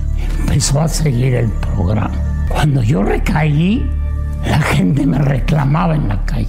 ¿Por qué volvió a beber, señor José José? Ya no sé dónde está mi hijo. Hace seis meses que no lo veo. Porque si usted bebe, él bebe. Eso- Señores, en aproximadamente dos horas viene la segunda parte de la vida de José José. Esta fue la primera parte. ¡Wow! Donde él dice que la gente le decía, oiga, don José José, por su culpa mi hijo, por su culpa mi, mi esposo, toman porque usted es su ídolo y creen que lo que usted está haciendo está bien. Una niña llegó y le dijo, yo estoy juntando dinero para darte a ti porque sé que estás enfermito. Bueno, eso va a venir más adelante y también, obviamente, lo de, pues ya lo más fuerte, lo de las drogas. Más fuerte que vivir en la calle. Hay algo más fuerte. José José, esto llega a ustedes gracias a O'Reilly Auto Parts. Recuerde que es una de cada cuatro baterías está fallando y va a fallar en este invierno. Vaya a O'Reilly Auto Parts. Es el mes de la batería. Busquen la Superstar, que es la ideal para su coche. Y además te la pueden hacer, te le pones una prueba gratis a tu batería en O'Reilly Auto Parts. Llévala en este momento. Recuerda, sigue adelante con O'Reilly. Choco, eh, creo que fue muy duro lo que dijiste. Eras nos está tomando muy en serio eso de tómate un break. Párate de ahí, Eras no. No ha hablado. Es, que te pasa. Estoy enojado, güey. ¿Por qué me han cancelado tres de mis segmentos? Me los canceló ahorita. Tres de los segmentos que yo tenía que decir. Ya me los canceló. Escuchando el show. Llegó la hora de carcajear, llegó la hora para reír, llegó la hora para divertir. Las Ya, parodias ya, ya, de- páramelo, ya, páralo, Choco. Tampoco voy a poder hacer la parodia. Vamos a seguir hablando de José José. Oigan, más adelante, para los que se perdieron la primera parte, esa la van a poder escuchar en el podcast. La segunda parte de lo de la vida de José José la van a escuchar ahorita en un rato más. Erasno, ¿vas a hacer tu parodia? No le digas que sí, Brody. Te va a hacer menso, Brody. Sí, yo mejor ya, siéntate donde estabas. Erasno, estoy hablando con el dueño del circo, no con los animales. No te dejes, güey. No te dejes también tú, güey. Choco, pues me cancelaste lo de lo de López Obrador. Y luego me cancelaste lo que viene siendo de. de, de los super amigos. Y luego, este, lo de la legata deportiva. Y ahorita yo creo que la parodia, pues nomás me quiero hacer ilusiones a lo menso. ¿Para qué? Mejor digo que no. ¿No la quieres hacer? Eh, Eras no, uy, te va. Pues sí. A ver, habla como hombre, como si fueras del Guadalajara. Ey, ey, ey, ¿ves? Hazlo. Tú lo si que no quieres es que tú lo que no quieres es que yo haga la legata deportiva porque si les doy el marcador, no, hombre.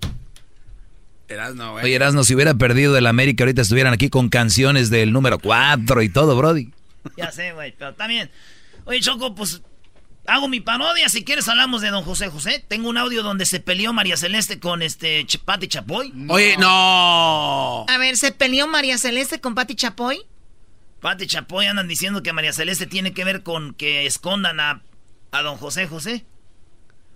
O sea, en, Entonces, yo estoy preparado. No, haz la parodia. Ahorita vengo porque tengo un audio muy, muy interesante que tienen que escuchar. Ahorita vengo, eh, haz la parodia y ahorita vengo. Tengo un audio que está muy interesante. ¿Cómo los hijos de José José siguen buscando a su padre? Y Sarita, que está aquí en Estados Unidos, parece que lo tiene escondido y.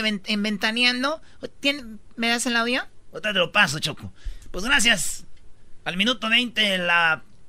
Va a ser el sonidito. Tiene 1500. Ey. Sí, tiene 1500. Pero si hasta te pusiste contento. Eh, claro que sí.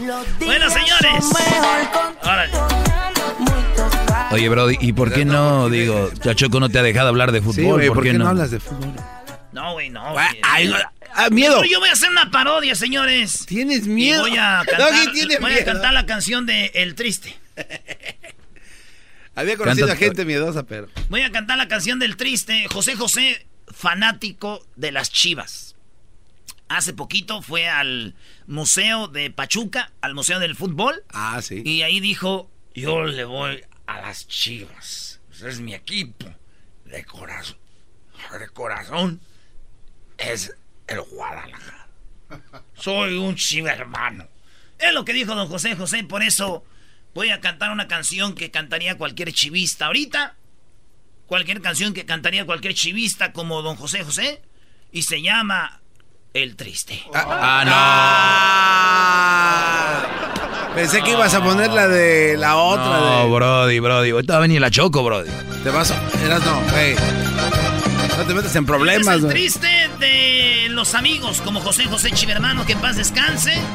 Yo creo que ella presentía la goliza y dijo, me voy a morir para que ahí no hablen de la goliza.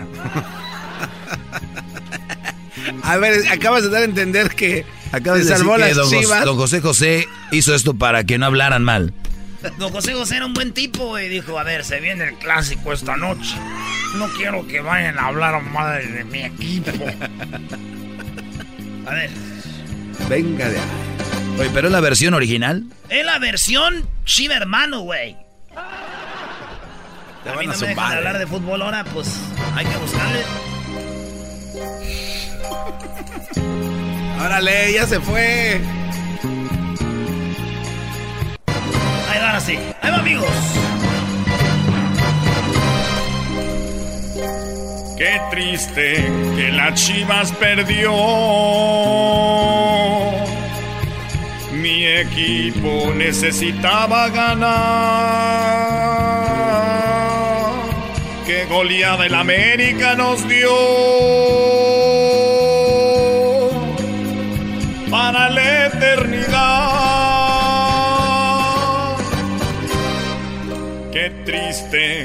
Son cuatro recibir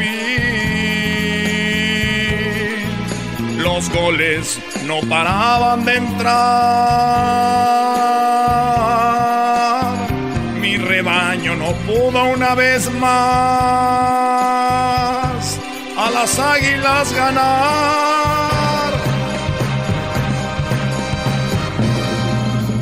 No sé lo que voy a hacer si el rebaño llega a descender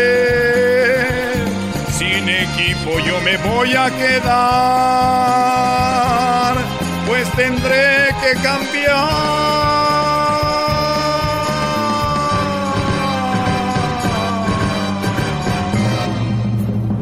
Ya no sé el rollo. Dale, dale.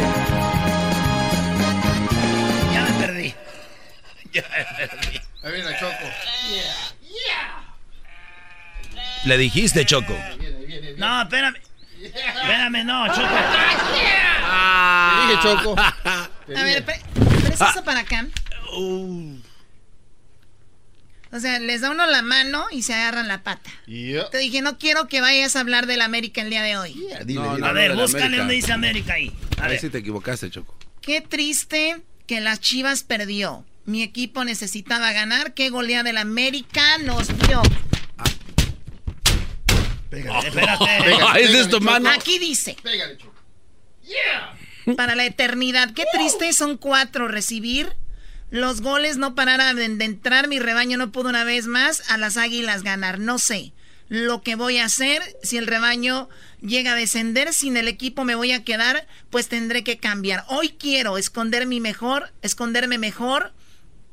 Mis apuestas no voy a pagar. De las redes me voy a alejar y la carrilla evitar. Ah. ¿no? Qué triste que las Chivas perdió, mi equipo necesitaba ganar, qué goleada del América nos dio. Gol tras gol, el rebaño me hace feliz. las Chivas me hacen feliz, aunque pierdan a mí me hacen feliz. Ya ves, Choco, es como un aliento. Sea, el último es... Amargo dulce al último, Choco. que se venga ese... Eh, tú deja de estar incitando a la gente a la violencia. ¿Qué me dijiste? Que le des mi amor. A mí no me digas mi amor. Yo no soy tu amor. Yo no soy tu amor. Es que así se dice Choco aquí en el show, de repente. Uh, esa es burla. Sí, esa, es... esa ya es burla. Sí, esa ya. Ahora sí, maestro. Pues, grádenle. Vamos a grabar esto para que sea. Ven acá. No, no, no. Eh, güey, que vengas. A mí no me gusta que me digan, yo no soy tu amor.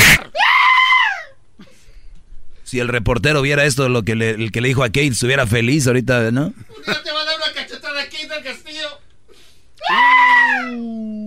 Agárrate. Penado no me digas amor, me llamo Kate. Kate. Bueno, Kate. Kate. Kate. Kate. No, no, soy tu amor. Muy bien, bueno. Entonces, les decía yo. Ay, bendiga mi amor. A mí no me digas mi amor, yo me llamo la... Cho Ay, güey. ¡Oh! oh. Choco, ¿puedo cantar la canción toda o no? ¿Cuál canción quieres cantar toda? Pues este, la de... Oye, Choco. Termínala y así te va. Ahorita vengo. Choco, cuando te vas, vas a comer. Ahorita vengo, dije, ya déjenme en paz, parecen niños. No, esta mañana te voy a pegar, ya. Ya la vida te ha golpeado mucho con tu físico como para que bueno, este, seguimos, ¿eh, Choco?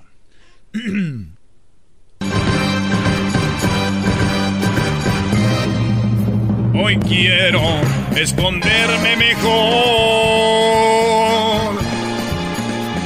Mis apuestas ya no voy a pagar. De las redes me voy a alejar. Para la carrilla evitar.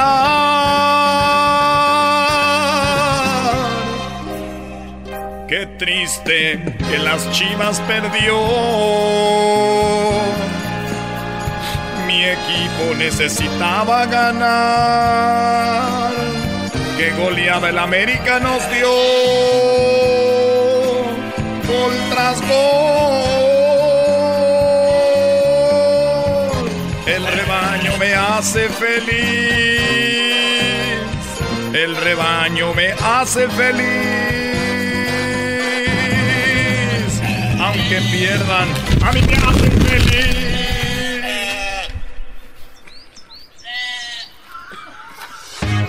Esto es el sonidito de la Choco. Llegó el momento de ganar mucho dinero.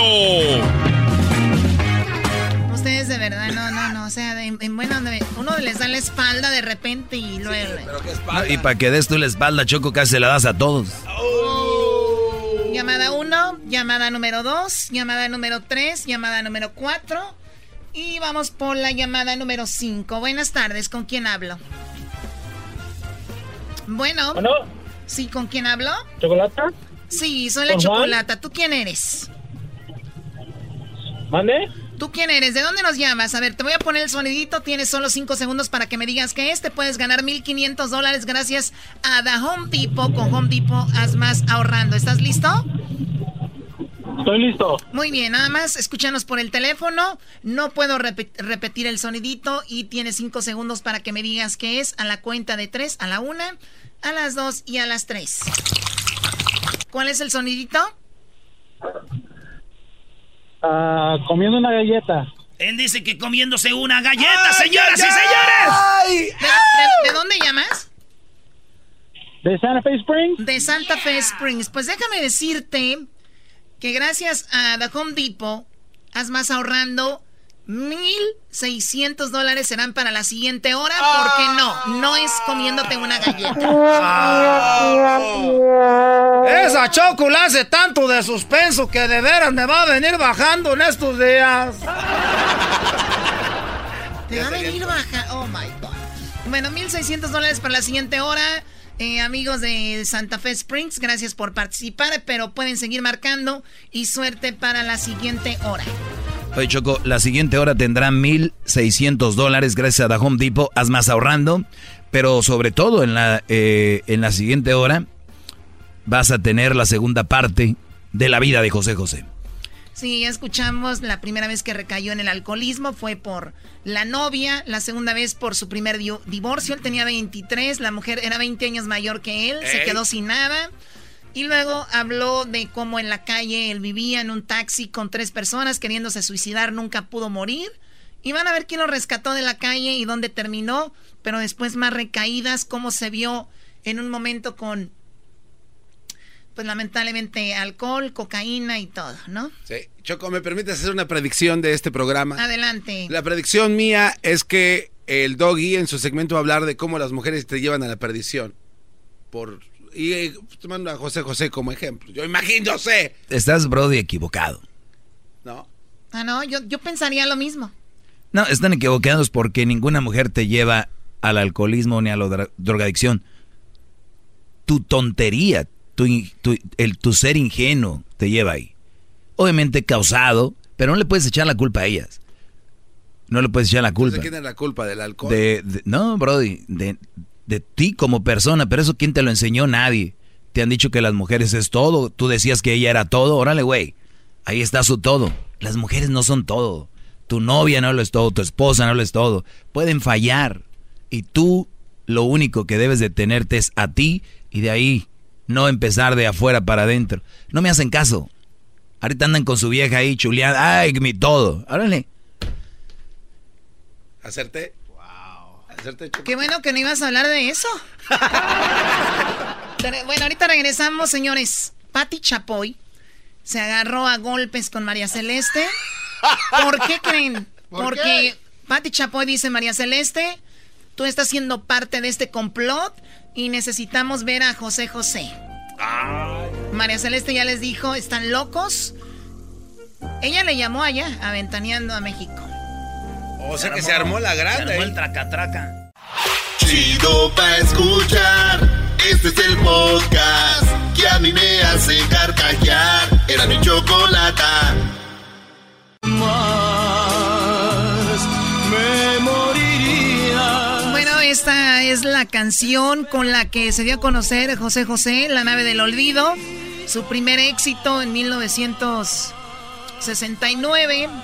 Y ahora tenemos, señores, este programa no es de chisme, ya lo saben, pero está muy interesante que María Celeste la están atacando en redes sociales, la del Rojo Vivo de Telemundo. Le llaman la enemiga número uno de los mexicanos porque dicen que ella tiene que ver con el cadáver de José José y parece que Sarita, la hija de José José, la hija que tiene acá en Miami, está ocultando el cadáver. Entonces empezaron a atacarla y en Ventaneando le tiraron duro a María Celeste, en Ventaneando de México. Sí. Y María Celeste se dio cuenta y les llamó allá Ventaneando y les dijo, oigan, ¿qué onda? Bájenle tantito dos rayitas porque no saben ni qué están diciendo. Vamos a escuchar parte de eso. Acaba de suceder hace un par de minutos. Escuchemos. Le réplica. María Celeste, buenas tardes. Buenas tardes, Patti. ¿Cómo estás? Muy bien. Me alegro mucho que podamos hablar porque sinceramente estoy sorprendidísima con los comentarios que han hecho eh, sin fundamento. Para empezar, eh, yo no estoy de ninguna manera tomando partido a favor de Sarita. En uno o dos comentarios atrás hiciste una, una, inferencia, insinuaste que podía haber algún tipo de pacto entre ella y yo, lo cual... Eh, la pregunta es concreta. ¿Le pagaron a la entrevista?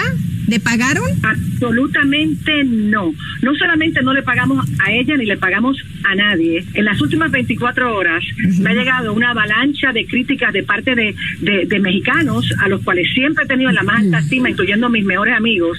Y me catalogan de enemigo número uno de México porque a través de las transmisiones que ustedes han hecho se ha dado a entender le vas a dar réplica y espacio. O sea, ella se, se a entender de que ella tenía el ella sabía dónde estaba el cuerpo y no quería decirlo. Como que dijo, pues mira, te voy a dar la entrevista Sarita, pero, pues, ¿no? Entonces dice, ¿ustedes tenían algún pacto o algo? pero también Univision la entrevistó. Y no le preguntaron eso. O sea, ¿qué? Yo creo que era el pacto, güey. Pregúnteme todo menos de que... menos de que estuvo en Univision. Pero bueno, eh, aquí siguen con las preguntas. Le vas a dar réplica y espacio a José Joel y a eh, Marisol. Bueno, esto Pati Chapoy lo dice porque hay que recordar los que no, no sabían. Eh, vino de México José Joel y Marisol.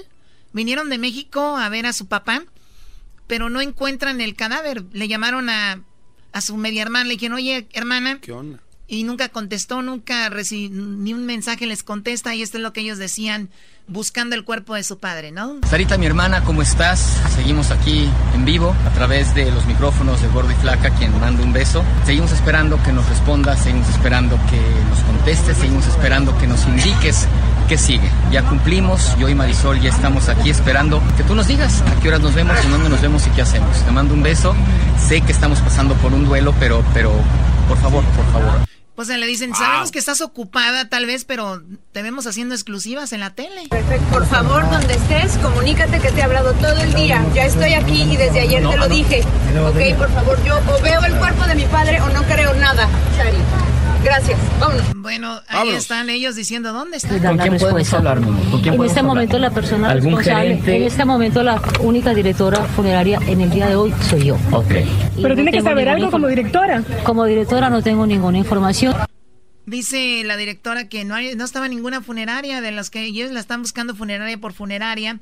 Y bueno, regresando a lo de Patti Chapoy, por eso dice, oye, pues ya entrevistaste a la hija, ¿por qué no entrevistas a los otros hijos mayores también? Claro. Y esto es lo que dice María Celeste, ¿no? Bueno, déjenme decirles que yo estoy ya avergonzada de llamarlos tanto, a rogarles que vengan a mi programa. Y yo tengo toda la evidencia. Ellos están aquí yendo de sitio en sitio a, a- a tratar de buscar a su papá como es natural, como haría yo en su lugar. Con el dolor que tienen, yo quisiera tener esa misma respuesta. Yo me identifico con eso, me pongo en su lugar. Pero eh, quiero explicarte que yo personalmente he tenido todas las cosas que ellos han tenido en estas visitas que han hecho al hospital, a la funeraria, todo eso, igual que ustedes. Yo lo he tenido en mi show. Esa es la réplica a la cual yo he tenido acceso. Pero yo le he pedido a ellos, a través de textos directamente a José Joel, de llamada. Hoy yo llamé a José Joel a su teléfono, me contestó Laura, la ex manager de, de José José, y me dijo que él estaba en el baño y que me iba a devolver la llamada, lo cual no hizo. Le, le disparé como cinco llamadas más. O sea que cuando yo me entero que ustedes han dicho en el show que a mí me pusieron en bandeja de plata a hablar con José Joel para que yo le entrevistara y que yo dije que no, te imaginarás que me fue la tapa a los sesos, porque lo opuesto. María Celeste, ¿en qué momento? Oye, aquí veo yo a los de ventaneando con la cola entre las patas, Sí, Choco. porque no tienen nada. Sí, ¿no? Sí, es lo que es, en otras palabras, porque ellos no tienen ese privilegio de poder hablar con la misma Sarita o con nosotros dos. Les dio coraje, ¿verdad? Digo, eh, ha de ser. Yo eh, me, estoy en esto más que todo porque es José José, ¿no? Y es un día o, o sea, en una semana, pues histórica, porque se habla de todo lo de José José, pero ha sido un show todo lo de su muerte, programas peleándose, hijos peleándose. Aquí tiene que haber un culpable y es José José. Perdón que lo diga, ha fallecido, pero eh, cuando tú falleces tienes que dejar todo bien claro. Si los hijos que están en México supieran dónde está su padre y hubiera dicho quiero que hagamos esto en privado, si yo me voy, si yo fallezco, esto se va a mover así, esto se va a mover así. Todas las personas que están oyendo ahorita vamos a morir todos. Ya pusieron en papel o están esperando a tener cierta edad. Ustedes ya saben a qué horas cuándo van a morir. Sí, porque todo el mundo cree que se muere ya de- Claro. de, ancianos, ¿no? Entonces por eso te Háganlo. confías. De verdad, háganlo. No pasa nada. Aquí hemos tenido gente que habla de eso, cómo pueden hacer ustedes su testamento, con quién dejarían sus hijos, a quién le dejarían la casa, les gustaría que los cremaran, que los manden a México, que los... ¿Dónde? De verdad, esto lo pongo para que reflexionen. No tanto que me gusta el mitote y el chisme, es para que vean nada más lo que puede suceder. Mi parte favorita, ¿cuál es, Erasno? Este, la parte favorita tuya es donde la mamá de José José, siendo mamá soltera, lo sacó adelante. Ándele. Sí, Brody, ese. Eh, Doggy. Ándele, Te dieron, pero con Oye, no, yo te voy a decir con mi parte favorita. Choco, en el Ángel de la Independencia, oílo bien, en el Ángel de la Independencia, esto ya lo dijeron, van a armar una peda en el Ángel de la Independencia en memoria de José José. Van a armar una peda, Choco, ¿Eso no es hagas en esa serio? cara. No, hagas- neta. En memoria del señor José José van a armar una peda en el Zócalo, en el Ángel de la Independencia. Me uno. ¿Eh? Garbanzo, que- hay- hay- cuando digan nos vamos a reunir a tomar lechita en honor a don José, José, vas. No, va a ser el presidente. No, el líder, el líder. Oye, no, Choco, pero está chido. Todos sabemos que don José José se, ¿no? Entonces, van a armar y se van a estar en el Ángel de la Independencia. Nice. Pero también la jefa de gobierno, ¿cómo se llama? Eh, Shinebound. Esa señora, eh, ya va- van a hacer lo que viene siendo, creo que en la Alameda Central. Ah, sí, que van, a hacer van- karaoke. van a ¿no? hacer karaoke de, con José José, eso ya es oficial. El gobierno está de la Ciudad de México va a armar un karaoke con, con canciones de José. Eso va a estar muy padre. A ver, Choco, voy a regresar un poquito al mensaje de Erasno. Este, esa peda es colectiva, o sea, se puede hacer en todos lados, Erasno. O sea, tú puedes crear tu propia mini peda. no- si no podemos ir para allá, ¿por qué no apoyar desde lejos, hermanos? hermanos, ¿por qué no apoyar desde lejos? Oye, Choco, ¿sería posible que este show arme una peda, no sé, por ahí en el Candelas, en honor a José José? Estaría muy bien, Choco. No, no podemos. Ándale. Estamos en Estados Unidos. Sí, muy- más difícil. ¿Se imaginan ustedes? Armamos una borrachera en el Candelas, en la Plaza México, sale un tipo de ahí tomado, choca. ¿Quién creen? ¿Qué, qué creen que va a suceder? Pues si no tiene seguro, sí está cañón. O sea, señores, estamos en, aquí en México, sí, ¿no? Ya. Pues tendremos que ir para allá. Oye, ¿sabes qué? Pensándolo bien, güey. ¿Qué estamos haciendo en este maldito país? eh, si ya no se compone ni con un Cristo de oro. Muy bien. A ver, ¿qué más hablaron estos del mitote? Eh, eh, te decides hacer esta entrevista con Sarita. ¿En qué momento se pacta? Porque pareciera. No, ya esto es basura. Ya, ya, ya, ya. Señores, de verdad, vean a dónde pueden llegar las cosas cuando no se, se preparan todo, ¿eh? Somos latinos, somos mexicanos, nos da miedo decir que nos vamos a morir y nos da miedo decir, si yo me muero, va a pasar esto. Pero qué contradicción que no se supone que los mexicanos nos reímos de la muerte y el Día de Muertos es cuando nos reímos y que Coco y que el Book of Life. No es cierto. Tenemos miedo a decir que nos vamos a morir y esto va para ti, y esto va para ti, o esto no va para nadie y esto se hace así. Es una mentira, otra de las mentiras más grandes. Ay, los mexicanos nos reímos de la muerte. No es cierto. Mentira grande. Bueno, pues la cosa está así de esa manera. Eh, y bueno, ahorita viene el doggy. Señores, en la siguiente hora tenemos 1.600 dólares. Sí, 1.600 dólares en el sonito, pero llame, no solamente al minuto 20, por favor. No nos llame ahorita, no nos llame ahorita porque eso, lo que va a hacer ahorita, que si usted entra a su llamada, no va a ser parte, no va a ser parte del juego. O sea, no va a ser, el, o sea, el juego solamente es al minuto 20. Punto. Y se acabó. No nos llame ahorita, solo al minuto 20 de la siguiente hora. O sea, a las 5.20. Perdón. Salud, Choco, salud. Oye, Choco. Vas a acabar hablando como José José al rato. Ese es el chocolatazo. Yo lo que quiero saber es que... Solamente el minuto 20 de la siguiente hora. O sea, a las 5.20 hora del Pacífico, 8.20 hora del Este. Así. Ya falta menos para la segunda parte de lo de José José, está chida esa. Sí, en la segunda parte tenemos cosas interesantes. Hasta aquí mi reporte.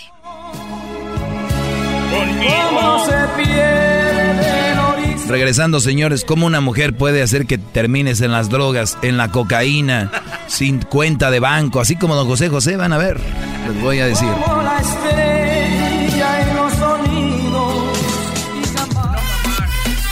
El show más chido. Por las tardes, el show de la chocolata.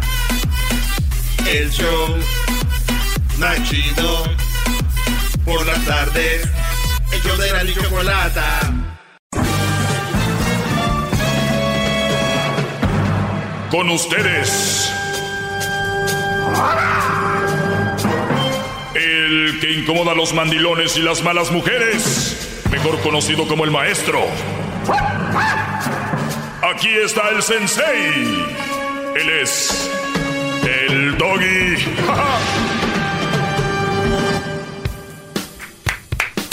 ¡Bravo! Buenas tardes, señores. ¡Bravo, maldita sea! Pues ya han escuchado y más que merecido, hoy hablando de pues del príncipe de la canción José José, muchos detalles, aunque ahorita terminando mi segmento va a venir lo de el chocolatazo y luego viene la segunda parte de José José, ¿no? De parte de su vida.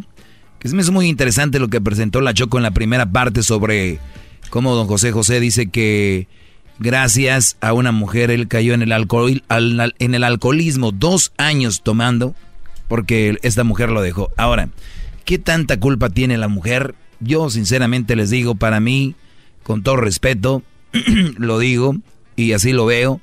Y es la única forma que va a estar a salvo de vivir una vida estresado o muriéndote por una mujer. Es la única forma. Es pensar que las mujeres son un niño. Que las mujeres actúan como un niño. Entonces, ¿yo cómo voy a regañar, regañar a un niño? ¿O cómo voy a ir en contra de un niño? Si, si ellos actúan como eh, están de verdad tontitos, pues. O sea, ellos, ellos deja a un niño y ¿cuántos niños corren y se les meten a los coches? ¿A poco no ustedes cuando van con un niño por un lado de la banqueta lo llevan bien agarrado de la mano? ¿O no te dice tu mamá al, niño mayor, hijo, agárralo bien, agárralo bien? ¿Por qué? Porque el niño, él va a correr, pum, lo va a matar un coche, ¿no? Entonces tú a quién le echas la culpa cuando, cuando, cuando el, niño corre y, y viene un coche en una calle y lo mata, ¿a quién le echas la culpa? Al coche porque tienes que ir, ir viendo en la calle a ver si no se te mete un niño. Claro. A ver si no se te atraviesa un niño tontito que ellos no deben de jugar en la calle porque un coche los puede atropellar. Entonces, ¿qué tienes que hacer tú? Yo así veo a las mujeres, de verdad, Brody, les voy a decir por qué, como un niño. ¿Qué pasa cuando a una mujer no le compras el bolso que quiere o no, o no, o no le cumples eh, el viaje o de repente no haces lo que no haces con ella lo que hacen otros amigos. Se enoja, hace berrinches, ¿no? O si le dices, no, eso no. A esta hora llegas aquí sin, o sea, te mandan, te manipulan. Vean a los niños, las niñas, métanlos a un Target, métanlos a un Walmart. Ahí andan y si no le compras algo, ¿qué hacen? Se tiran al suelo. O, o a sus berrinches o se enojan, ¿no? Pues por eso metieron a las niñas a la cárcel. ¿Te acuerdas? Pero son niños. O sea, entonces, ¿quién tiene la culpa? Los papás tienes que ir amoldándolos poco a poco, diciéndoles, mira, sí, no, esto sí, ¿no? Y, y, es, es, entonces está ahí. Entonces, ¿yo cómo le voy a decir a un Brody? Tú moriste en alcoholismo por culpa de la mujer. No, fue culpa tuya. O sea, tú no e, ella no tiene la culpa. Ellas, ellas, ¿qué, qué, por qué culpa van a tener de que tú, güey, te estés metiendo coca, eh, marihuana, te estés inyectando cosas o te estés alcoholizando. Ellas no tienen la más mínima culpa, Brody. ¡Bravo! Por favor.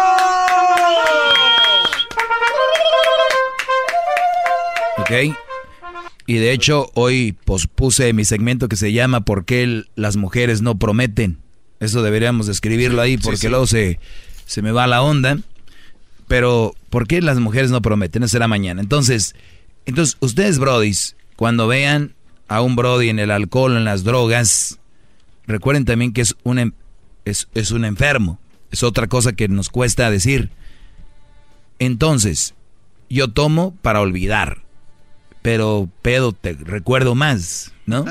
Entonces, en realidad, es también otra de las cosas que yo quiero decirles como su maestro, que estoy aquí como su maestro. Su maestro.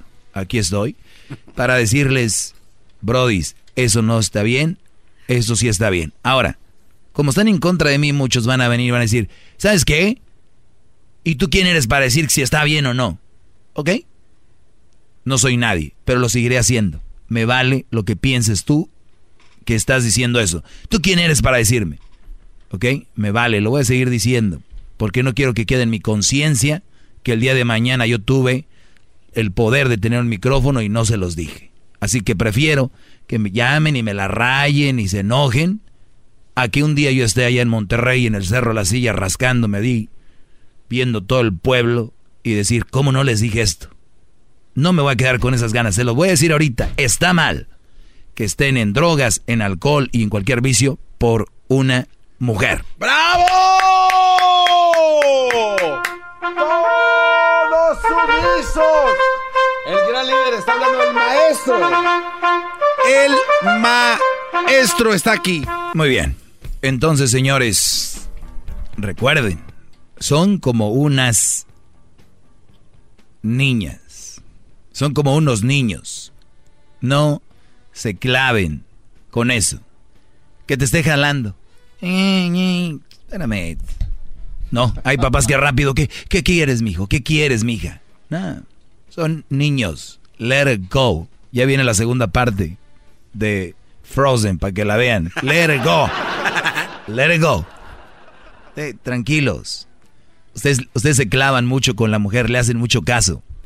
Están, brodis, entre las redes ¿Cómo va la canción? Algo así dice José, ¿no? José José. En las redes de la vida. Estoy atrapado entre las redes. Eres tú. Pero bueno. Ese es el asunto, señores. Díganles a sus hijos, a sus sobrinos, a sus nietos. Cuando una mujer los deje, así ustedes hayan tenido la culpa o no, les va a doler. Y les va a doler mucho. El alma, el corazón ni ganas de ir a la escuela, ni de ganas de ir a, ir a trabajar, ni ganas de hacer nada. ¿Ok? Es normal si quieres a alguien. Lo que no es normal es que vivas ya en ese estado. O que ya, o que te metas a las drogas o al alcohol. Eso no es normal, no está bien. Vas a terminar con tu vida. Y lo peor de todo esto, porque muchas veces he oído esta frase que dice, ¿y qué, güey? Ah. Espérame, ¿y qué? Es mi cuerpo y yo hago lo que... Bueno, déjame decirte tú que piensas así, Brody. Te lo dice tu maestro. Lamentablemente todos tenemos a alguien que se preocupa por nosotros. Puede ser tu papá, tu mamá, tus hermanos, tu abuela, tu esposa, tus hijos, que sufren. No nada más eres tú. Y yo sé que es una enfermedad para los que me están oyendo y están clavados en eso. Y no es fácil. Señores, ¿qué es fácil? Bueno, ahorita sí hay muchas muchachas, pero no. El punto aquí es que es fácil en cuanto es para superarnos. Todo eh, tiene su trabajo. Y luego viene la segunda parte de nuestras vidas. Puede servir como los señores que vinieron aquí a dar su testimonio de, ¿no?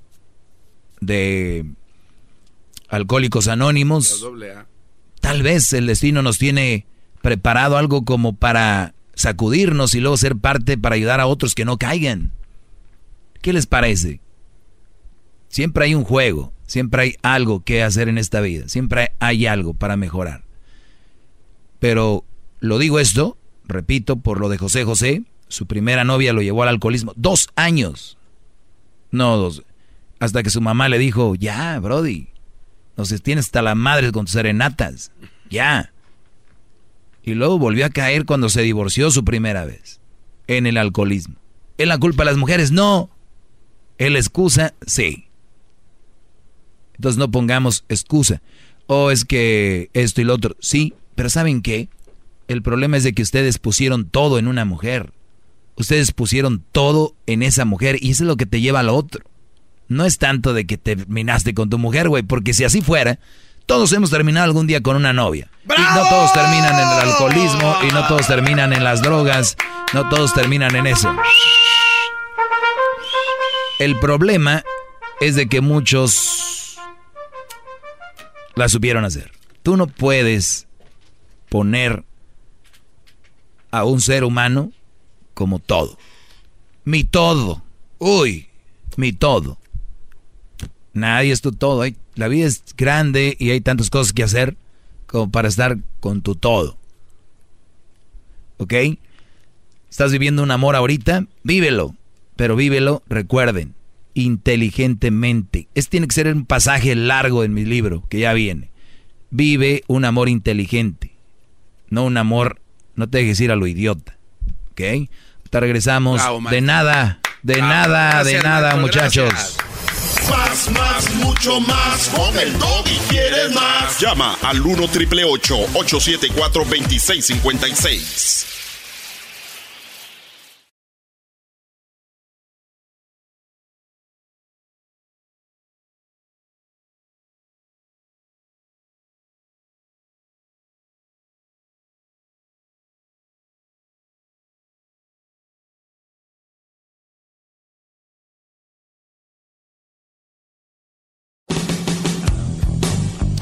Bueno, la Choco nos presentó la primera parte de la vida de José José. Ahorita viene la segunda parte, muy, muy triste. Pero escuchen cómo él empezó su alcoholismo. Yo perdí una novia que duré dos años bebiendo. Perdí una novia, duré dos años bebiendo. No se rían de cómo habla, Brody, porque ustedes, garbanzo. Yo perdí una novia que duré dos años bebiendo, llevándole serenata hasta que mi mamá me dijo, ya, por favor, ya nos tienes hasta acá con tu lloradera y tu cantadera y tu serenata. Ya, por favor, de serenatas, ya. Ya nos tienes hasta acá con tu lloradera y tu, y tu bebedera. Dos años. Drinking. Oiga, maestro, ¿me permite...? Esa mujer lo único que le dejó dijo que gracias a ella empezó a cantar de corazón, del fondo, por eso él era un buen intérprete. ¿Qué, Brody? ¿Me permite hacer un anuncio de servicio público a la comunidad? Quisiera, este, porque estoy viendo que es un, es un relajo, es un desgarriate todo lo que está pasando en paz descanse, señor José José. Y es una personalidad muy grande y este mensaje es para todos los que me están escuchando. Yo no quisiera que pasara lo mismo cuando el doggy se nos muera. Entonces quisiera empezar a organizar y hacerle un tributo en vida. O sea, ya, vamos a organizar todo porque Usted no se merece un, relajo así, maestro. Entonces quisiera empezar con un hashtag en las redes sociales que diga eh, mi maestro Doggy o tributo al maestro Doggy. tributo, al maestro Doggy. Sí, un hashtag tributo al maestro Doggy. ¿Por qué? Porque usted se lo merece. Y, y que no se haga este relajo, maestro. Ponernos de acuerdo. Que usted nos dé una directriz, quiero que hagan esto. Por ejemplo... Ah, no, yo no voy, yo no. Ay, mañana hablas de eso. Yo no voy a encargarme de esas cosas, señores. Yo no, no. ¿Quién soy yo para decir? Yo sé que me merezco algo grande, pero no es como que yo lo voy a andar pidiendo, Brody. Porque yo y tú que me oyes mereces cosas grandes. Mereces cosas importantes. Por eso les digo, se quedaron atrancados, tan grande y tantas cosas que hay que hacer en la vida, se quedaron atrancados con una vieja que se enamoraron. Imagínense ustedes en dónde estamos. Pero bien, pues vamos con, vamos con algunas llamadas y ahorita les tengo a cuánta gente mata el alcohol y sigo con esta idea de, decirles, brodis, de verdad, son bonitas las mujeres, nos, nos te pueden dar mucho, pero igual te pueden quitar mucho y puedes terminar sin nada. Bueno, vamos, Daniel, buenas tardes, Daniel, adelante, Brody. Buenas tardes, Brody, qué gusto hablar con usted. Igualmente. Maestro Igualmente, Brody, adelante. vale. Estoy contigo en todo, mi doggy, en todo, en todo. Estoy contra los mandilones, porque uno debe de, en su casa ser el mero mero. Pero lo que sí estoy en desacuerdo contigo ahorita es de que el alcoholismo y ser drogadicto no es una enfermedad, es una decisión que toma cada quien. Una, una enfermedad es cáncer, es sida, es, leuquimia, eso es enfermedad. Muy bien, Brody, te voy a decir algo. La, la decisión que tú tomas es el inicio. Esa es la decisión. Tú puedes decidir eh, tomarte un alcohol y luego te puedes decidir poner, meterte un lineazo o lo que sea. Lo que tú ya no, cuando ya no puedes parar y tú ya no puedes decidir por ti y actúas de una manera diferente es una enfermedad, bro. yo sé, tal vez eh, te falta estudiar un poco más de eso, no tienes que estar de acuerdo conmigo, ni quiero que estés de acuerdo conmigo, pero yo vengo a decirles, porque yo soy el maestro, eso es una enfermedad. Gracias por llamar, ahorita regresamos. Señores, aquí con más eh, en este segmento del maestro hoy. ¿Sabes cuánta gente mata el alcohol? Eh, no sé. 3.3 millones, pero tengo más datos. 3. Ah.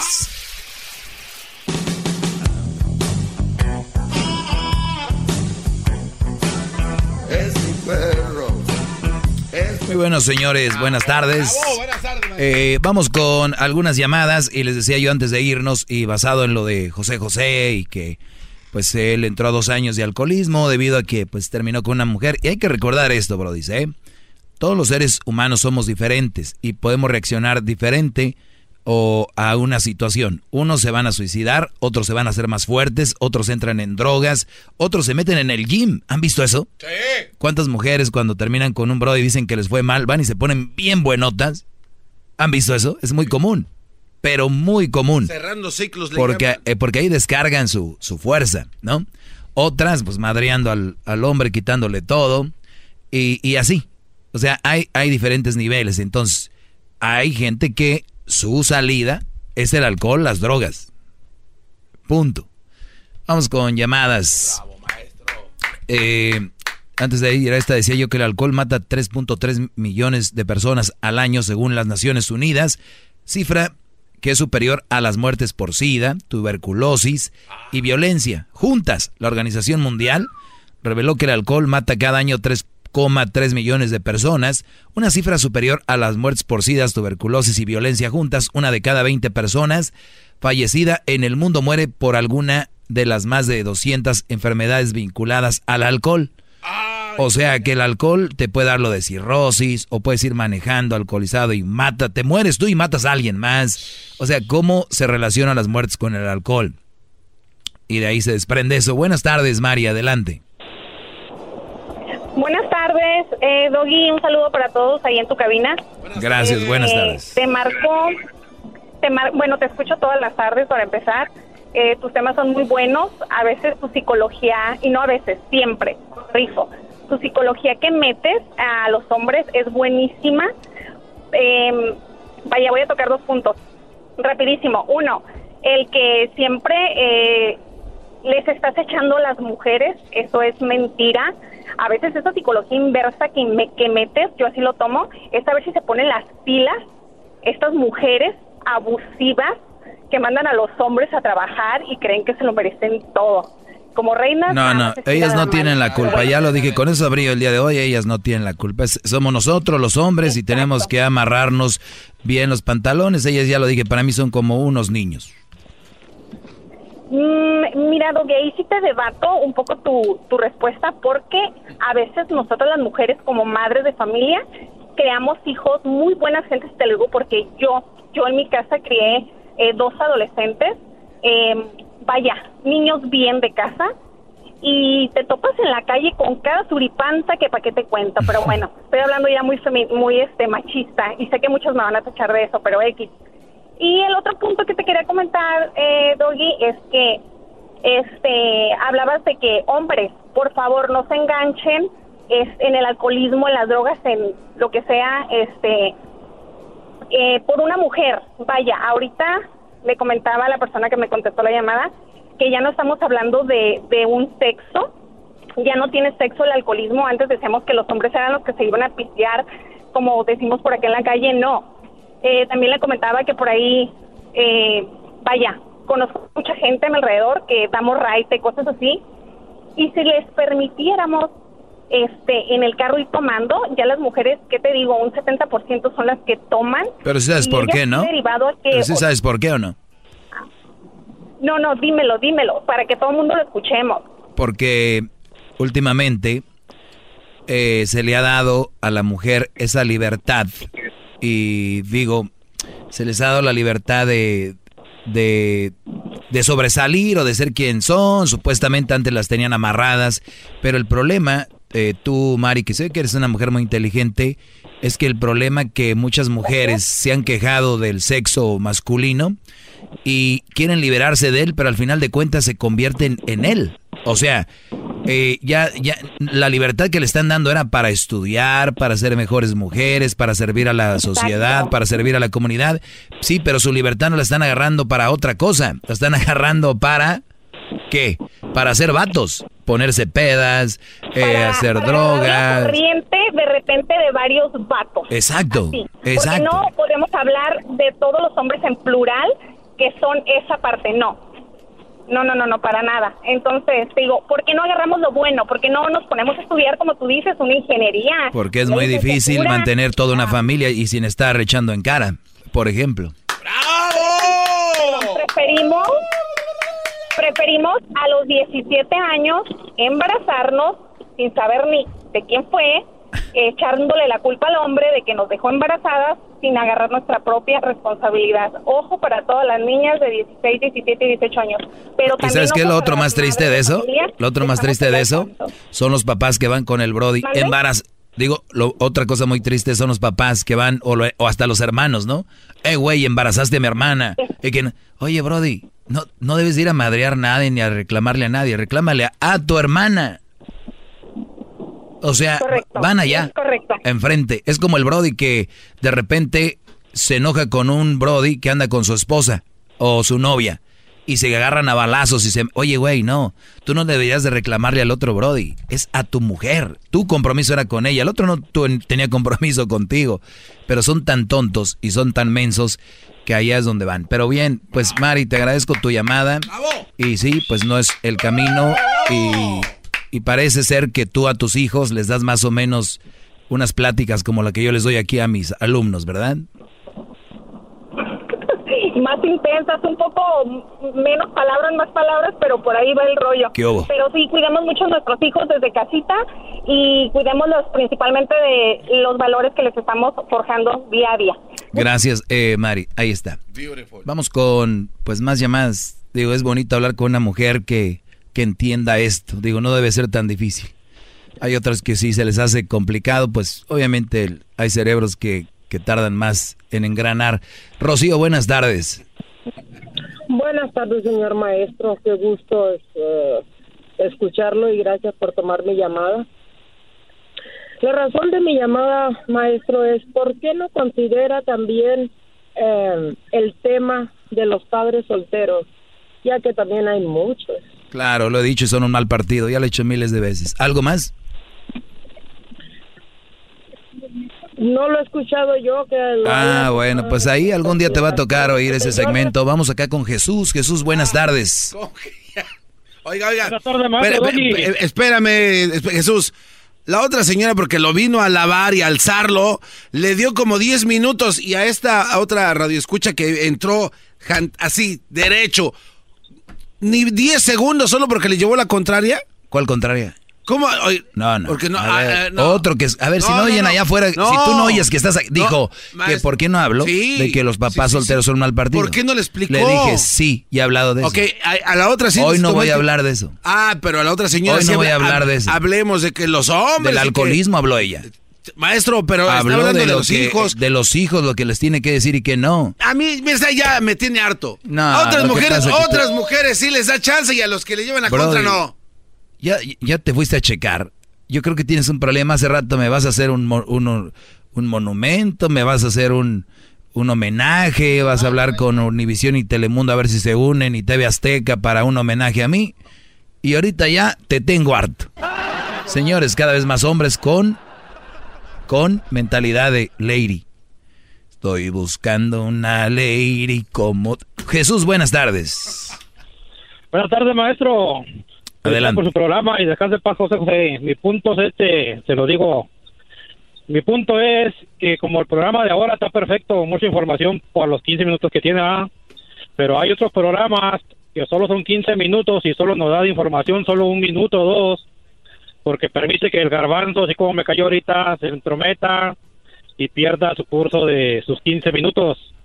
Mete mujeres a hablar de lo mismo, de lo mismo y de lo mismo y como en mi caso, yo te llega su segmento, hablo a mi casa, y le digo a mi mujer, prende la radio, apágale lo que estén haciendo los chamacos y podemos escuchar esto. Hay veces que uno no está en casa y, toma... Déjate, doy un aplauso, déjate un aplauso por decirle eso a tu mujer y a tus hijos que lo oigan. Aplaude, brother. Ah, Aplaude, diablito, rápido. Eso. Gracias, Brody. Es lo que deben de hacer todos los papás. Debería de estar es más en la cartilla cuando... Eso es parte ya de una regla, debería ser nacional. Eh, sí, tienes razón, Brody. Y yo sí me, me distraigo muy rápido. Si estoy en una línea y me concentro, termino mi punto. Pero el garbanzo empieza con, eh, eh, eh, tiene llamadas. Y luego lo desubican a uno. Y pues como uno tiene para repartir, pues ya se va por otro lado. Pero voy a tratar de terminar mis temas, Brody. Tienes razón. Y te ofrezco una disculpa humildemente, como siempre he sido. Así que, Brody, gracias por llamar. Gracias. Bravo, Gracias, maestro. Adelante. Gracias. Bravo. Ya, Brody, ya. Bravo. Bravo, eso. Bravo. Así se hacen las cosas. Bueno, muchachos, el, el punto del día de hoy es ni el alcohol ni las drogas son una salida y sí se vuelven una enfermedad. No, no lo son. Al inicio sí se vuelven una enfermedad. Oiga, maestro. Tengan cuidado, Brody. Por cierto, las mujeres pueden ser una droga también. ¿Se, recuerda del homeless que entrevisté hace mucho? Eh, eh, y él estaba homeless y, adicto a las drogas y alcohol por la culpa de la mujer. Sí, cuando hicimos el mundial de la calle. Así es. Que hiciste allá en el Parque MacArthur a, dos personas homeless. El señor empezó a llorar porque aún sentía el efecto. Dijo que era homeless por una mujer. Por una mujer. Que lo dejó y se fue al... Ahí están y no los culpo porque ellos creen que esa va a ser la salida, pero Brody Nine termina bien haciendo eso. Busquen otra, váyanse al gimnasio a correr. Si creen en Dios, váyanse a una iglesia. O si creen en, no sé, en algo. Manténganse ocupados porque sí está duro, ¿eh? Está... Mm, mm. Ya regresamos, señores, porque ya está aquí la princesa Chocolate.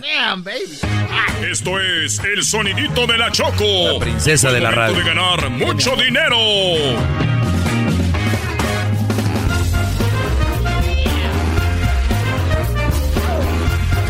Bueno, muy bien, vamos por la llamada número 5. La llamada número 5, la cual tiene 1.600 dólares. ¿Llegan a ustedes gracias a quién? A la Home Depot. Con Home Depot, haz más ahorrando.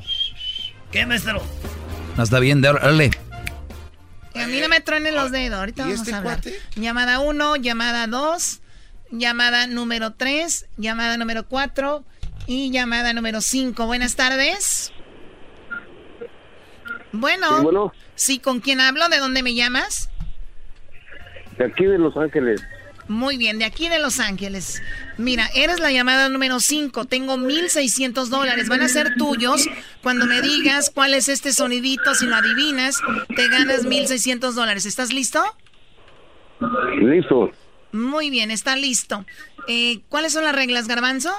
Las reglas son, son muy simples. Tienes que eh, decir el sonidito en menos de 5 segundos. No te podemos repetir el sonido, así es de que tienes que poner atención. Apaga tu radio si tienes ahí, se escucha mucho ruido. Bájale a tu radio. primo, se mucho ruido, primo. escucha un relajo y solo escucha la hermosísima y dulce voz de nuestra jefa, la Chocolata, que próximamente nos va a dar un aumento muy coqueto. Algo, algo venía, algo, ¿no? No, si no era normal, ¿verdad? ok, ¿estás preparado? Listo. Ok, perfecto. Oye, oye, Choco, este, quiero decirte que se me perdió el sonidito. ¡No! Se me, Ah, se me ¿es verdad? No. Se me perdió el sonido. No, aquí está, aquí Ahí está. está, ahí está, ahí está. Muy bien. A la una, a las dos y a las tres. ¿Cuál es el sonidito? Eh, un, un perro tomando agua. Él dice que es un perro tomando agua. Hay 1.600 dólares traídos a ti por The Home Depot. Con Home Depot haz más ahorrando. ¿Cuá- ¿De dónde me llamas, me dices? De Los Ángeles. ¿Y te llamas cómo? Manuel. Manuel dice que es un perro tomando agua y... Es un perro tomando agua. ¡Eso! ¡1600 dólares! ¡1600! ¡1600! ¡Desgraciado! ¿Cuánto te lo pedí?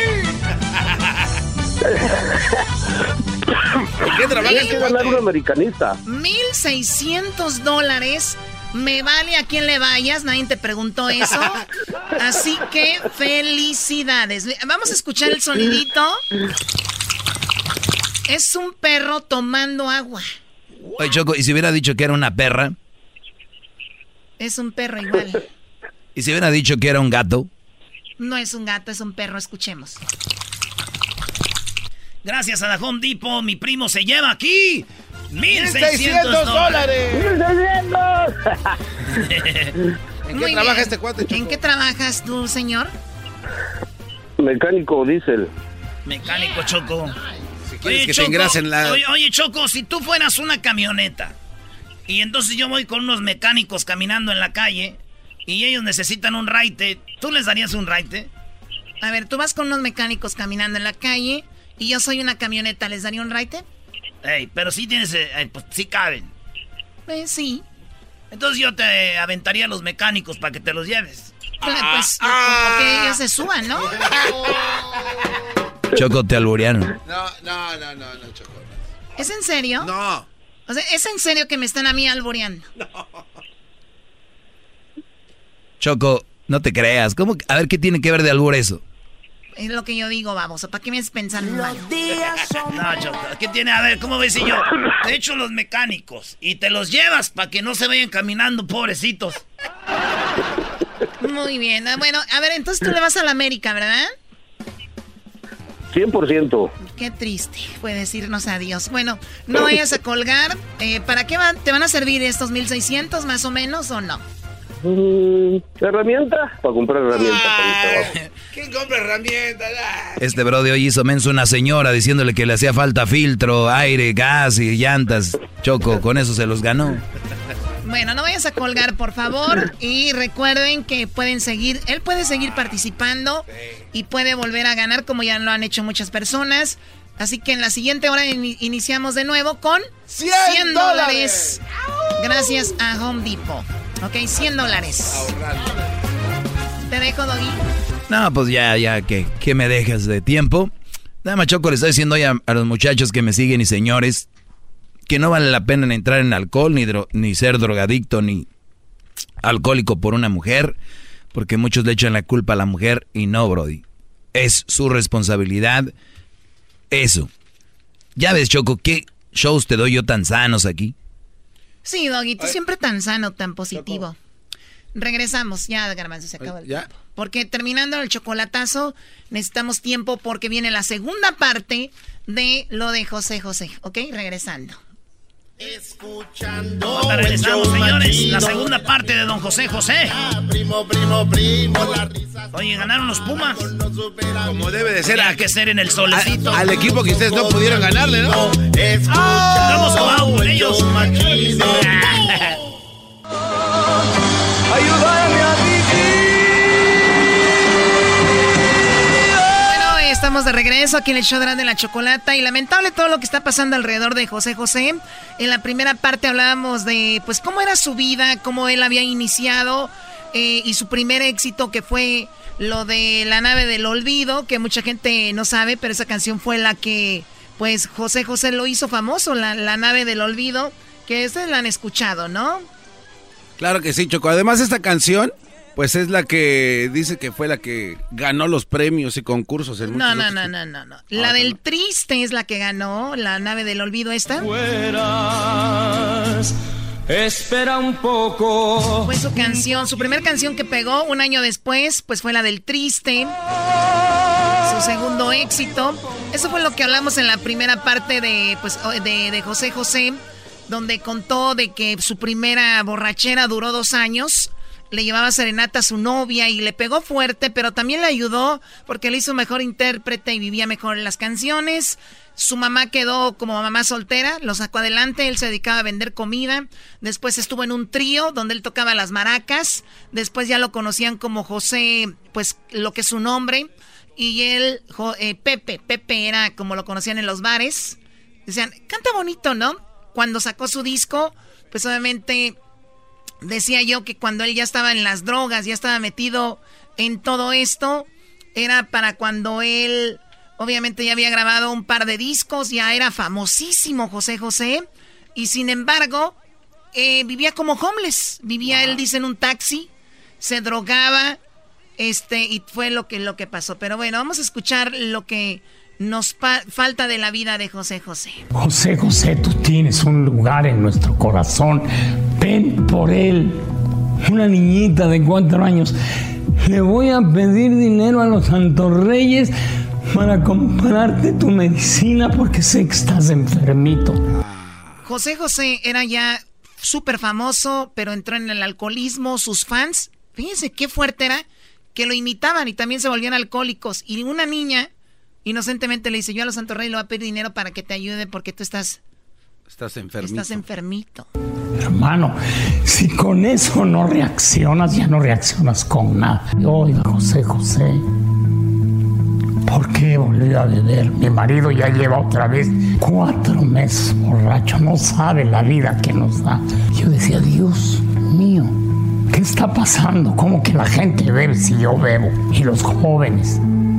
¿Qué les decía yo a esas mamás, a esas esposas? Yo enfermo, saqué el disco de 40 y 20, que es el que todas las canciones, menos esa, hablan de mi divorcio. Y así enfermo me llevé el disco a todo el continente a presentarlo alcoholizado. Ahí sí me entró. O sea, cuando grabó el disco de 40 y 20, que es uno de los discos pues más vendidos, él, mucha gente no sabían, pero él era una persona pues con ese problema. Se fue por gira por todo eh, Estado, eh, México, Estados Unidos, por toda Latinoamérica.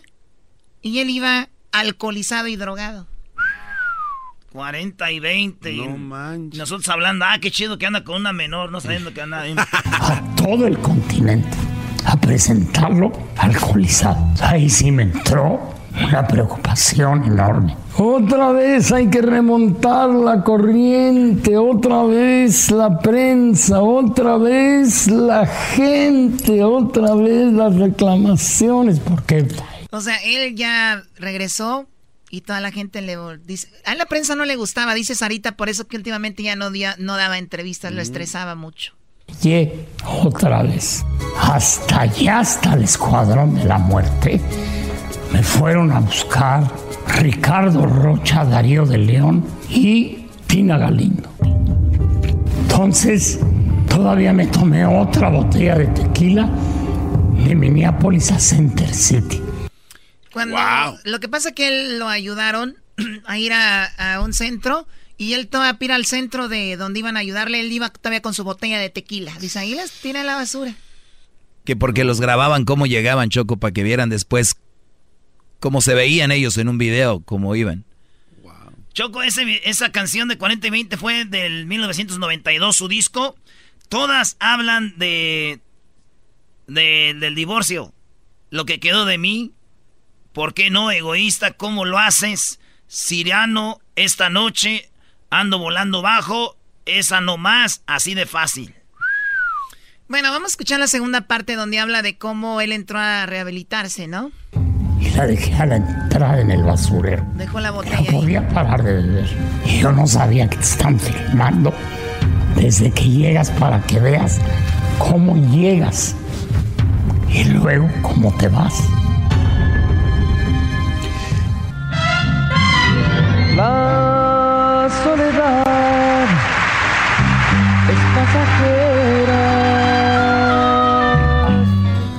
pésimamente enfermo ya, en fase terminal de alcoholismo.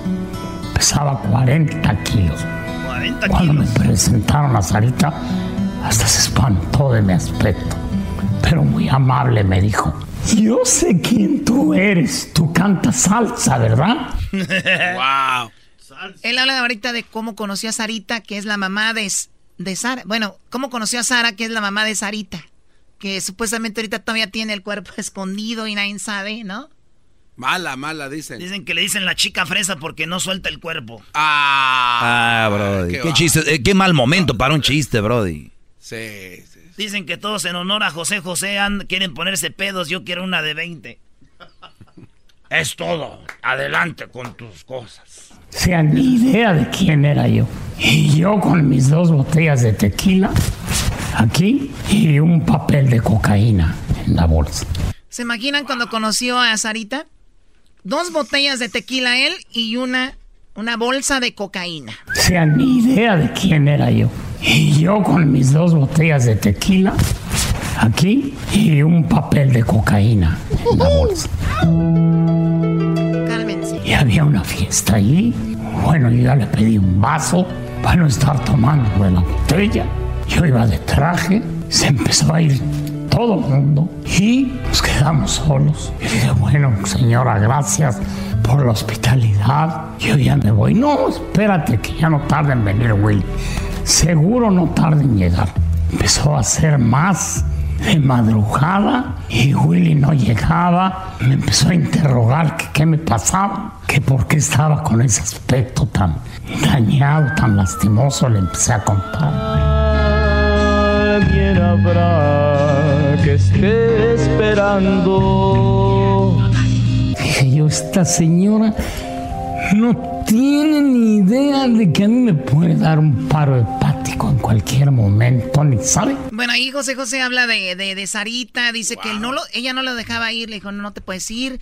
Dijo, yo me siento muy, muy, mal, ¿qué tal si me da algo aquí en el problemón que se va a meter? Ella no sabe ni quién soy en realidad.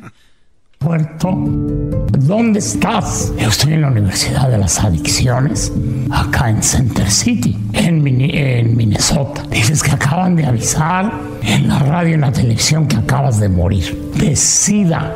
Yo pesaba 40 kilos, eran los puros huesos, se me cayó el pelo, todo. Hay que aclarar eso, me dijo.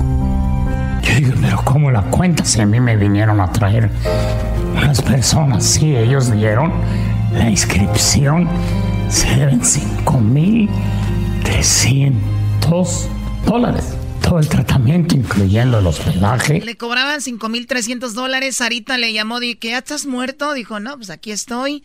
Y, y habla él de cómo ella lo ayudó y cómo él recuperó mucho dinero del que antes le robaban por las famosas, ¿cómo le llaman?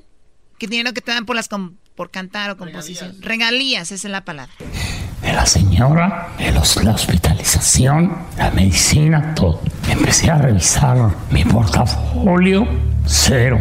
Mis tarjetas de crédito totalmente sobrepasadas del límite gracias a mi esposa. Las de México y las de Estados Unidos. Las dos cuentas de banco sin un centavo. sacó todo el dinero. Y yo, ¿cómo le hablo a esta gente a México? Vengan por mí. Hermanos, si yo me habían hecho el favor de llevarme, había que resolver. Vacié por completo el portafolio. Salió un sobre de papel manila del tamaño de los billetes, como esos que te dan en el banco, con 5 mil dólares. Yo ni sabía que los traía ahí. Luego me acordé que me los había dado mi amigo José Robin, que me tenía contratado para anunciarle sus relojes y siempre le daba el dinero a mi cuñado o a mi exmujer. Y a mí nunca me llegaba ni un quinto. O sea, él dice que por, él dice por primera vez, o sea, por primera vez yo vi dinero, mi dinero, por primera vez. Antes todo ese dinero lo manejaba mi ex esposa y mi cuñado. O sea, imagínense cuánto dinero le quitaban, le robaban. Él en su condición, ¿no? Entonces le cobran mil, cinco mil trescientos y por suerte se encuentra cinco mil en el maletín y dice que después ella le presta 300, así acabala, pero también habla de lo que sucedió en el futuro, cómo fue que pues él recuperó mucho dinero de las famosas regalías. Entonces, en mi último viaje a Puerto Rico, él me dio esos 5 mil dólares y yo los eché al portafolio. Ni me acordaba que los traía ahí. Y todavía me hizo el favor de pagarme el vuelo Minneapolis, Miami. Y ahí es donde yo decido quedarme a vivir en los Estados Unidos. Porque mi consejero personal de ahí de las clases de la universidad le dijo ella, si se va a México en una semana ya está viviendo otra vez. ¡Wow! imagínate, él viaja a México y ahorita pasa eso. Y, Sarita se portó bien. Por eso él estaba a gusto acá en Miami. Acá no lo estaban sacando el, la sangre. Ahí están los depósitos en cada esquina, Choco, y ahí también está cañón. Yo decía, ¿qué le pasa a esta señora que ahora me va a llevar a vivir a su casa si yo no sé ni quién es la pobre mujer? No sabe la problemática de vida que yo estoy enfrentando. Y ahí me empecé a enamorar de ella, de ver la dedicación, el amor con que me preparaba de comer. Y un día me acuerdo que estaba en la cocina y me levanté la vi, la vi como un ángel. Y me levanté y le dije, ¿no quieres ser mi novia? ¡Ah! ¡Salud! Y me dijo que sí. Hay que celebrar. Y entonces yo empecé a trabajar esporádicamente, que no iba a estar ahí sin, sin aportar algo. Y ya le empecé a presentar como mi novia. Tengo ¡Wow! Ahí va de cómo, cómo, ya se le declara, ¿no? Gerente de la compañía. Eso está muy interesante. Muy, muy interesante lo de su dinero. Me habla el gerente de la compañía de Ariola BMG en México y me dice, acaban de llegar unas regalías. Hace seis meses que llegaste perdido totalmente en el espacio, borracho, y yo te hice firmar un papel para que nadie pudiera venir a cobrar aquí tus regalías. Aquí venía todo el mundo a cobrar tu dinero. Y ahora nadie puede hacerlo más que tú. Ven a revisar, creo que hay 40 mil dólares o 400, no sé. Pero lo que sea, ven por él. Te mando un boleto de avión y ven a recoger tus regalías. Me mandaron el boleto, me presenté y eran 400 mil dólares de las regalías del disco de 40 y 20. Me dice, aquí está tu cheque, tu contrato ya se terminó, te voy a dar otro contrato. ¿Se imaginan los ángeles que se le acercaron a José José? Imaginen, ese dinero lo cobró por primera vez. Se lo cobraban su ex, su, su cuñado. Por primera vez, alguien, como estaba mal, dijo, fírmale aquí. Nadie más va a cobrar tus regalías tú. Cuando lo oyó sano, dijo, hey. Y eso era por una, una parte. Recuerden las regalías que es cada mes, ¿no? Sí. O sea, tenía y es por lo que peleaba Sarita también, que lo hizo firmar a fuerza, Choco. Pues, le dijo que todo ese dinero venga para acá. Ahora sí que solo estaba su almohada, ¿no? Aquellos... No más mi almohada. 400 mil dólares de una, de una vez que fue por sus regalías, nada más. Tres años, un disco por año, tres discos, por un millón de dólares. Aquí están 500. Salí con 900 mil dólares. Amor. Desde Miami ella me ha llevado mi carrera todo este tiempo y entré a otro. Oye, pues ahí está. Choco, no, nomás rapidito, eh, cuando, cuando estaba de moda el reggaetón, la de la gasolina y el reggaetón el otro, vino don José José, al Diablito le tocó entrevistarlo, ¿te acuerdas, Choco, con la regadera de Isaac Serralde? A La nosotros, a nosotros nos tocó entrevistarlo con, pues el show que íbamos empezando apenas en aquel tiempo, cuando el Diablito nos hacía el fuchi. Ahora ya viene siendo aquí un gato del show. Entonces, en ese tiempo, José José lo hicimos cantar reggaetón. Lástima que no había mucho YouTube y todo ese rollo. Pero tuve la suerte de conocerlo. ¡Ey, Choco, este cuate está hablando como Tuve José! la suerte de cobrar sus regalías. Sí, o sea, ya no sé si es el, co- el compayazo. El podcast de no y Chocolata. El más chido para escuchar. El podcast de no y Chocolata. A toda hora y en cualquier lugar.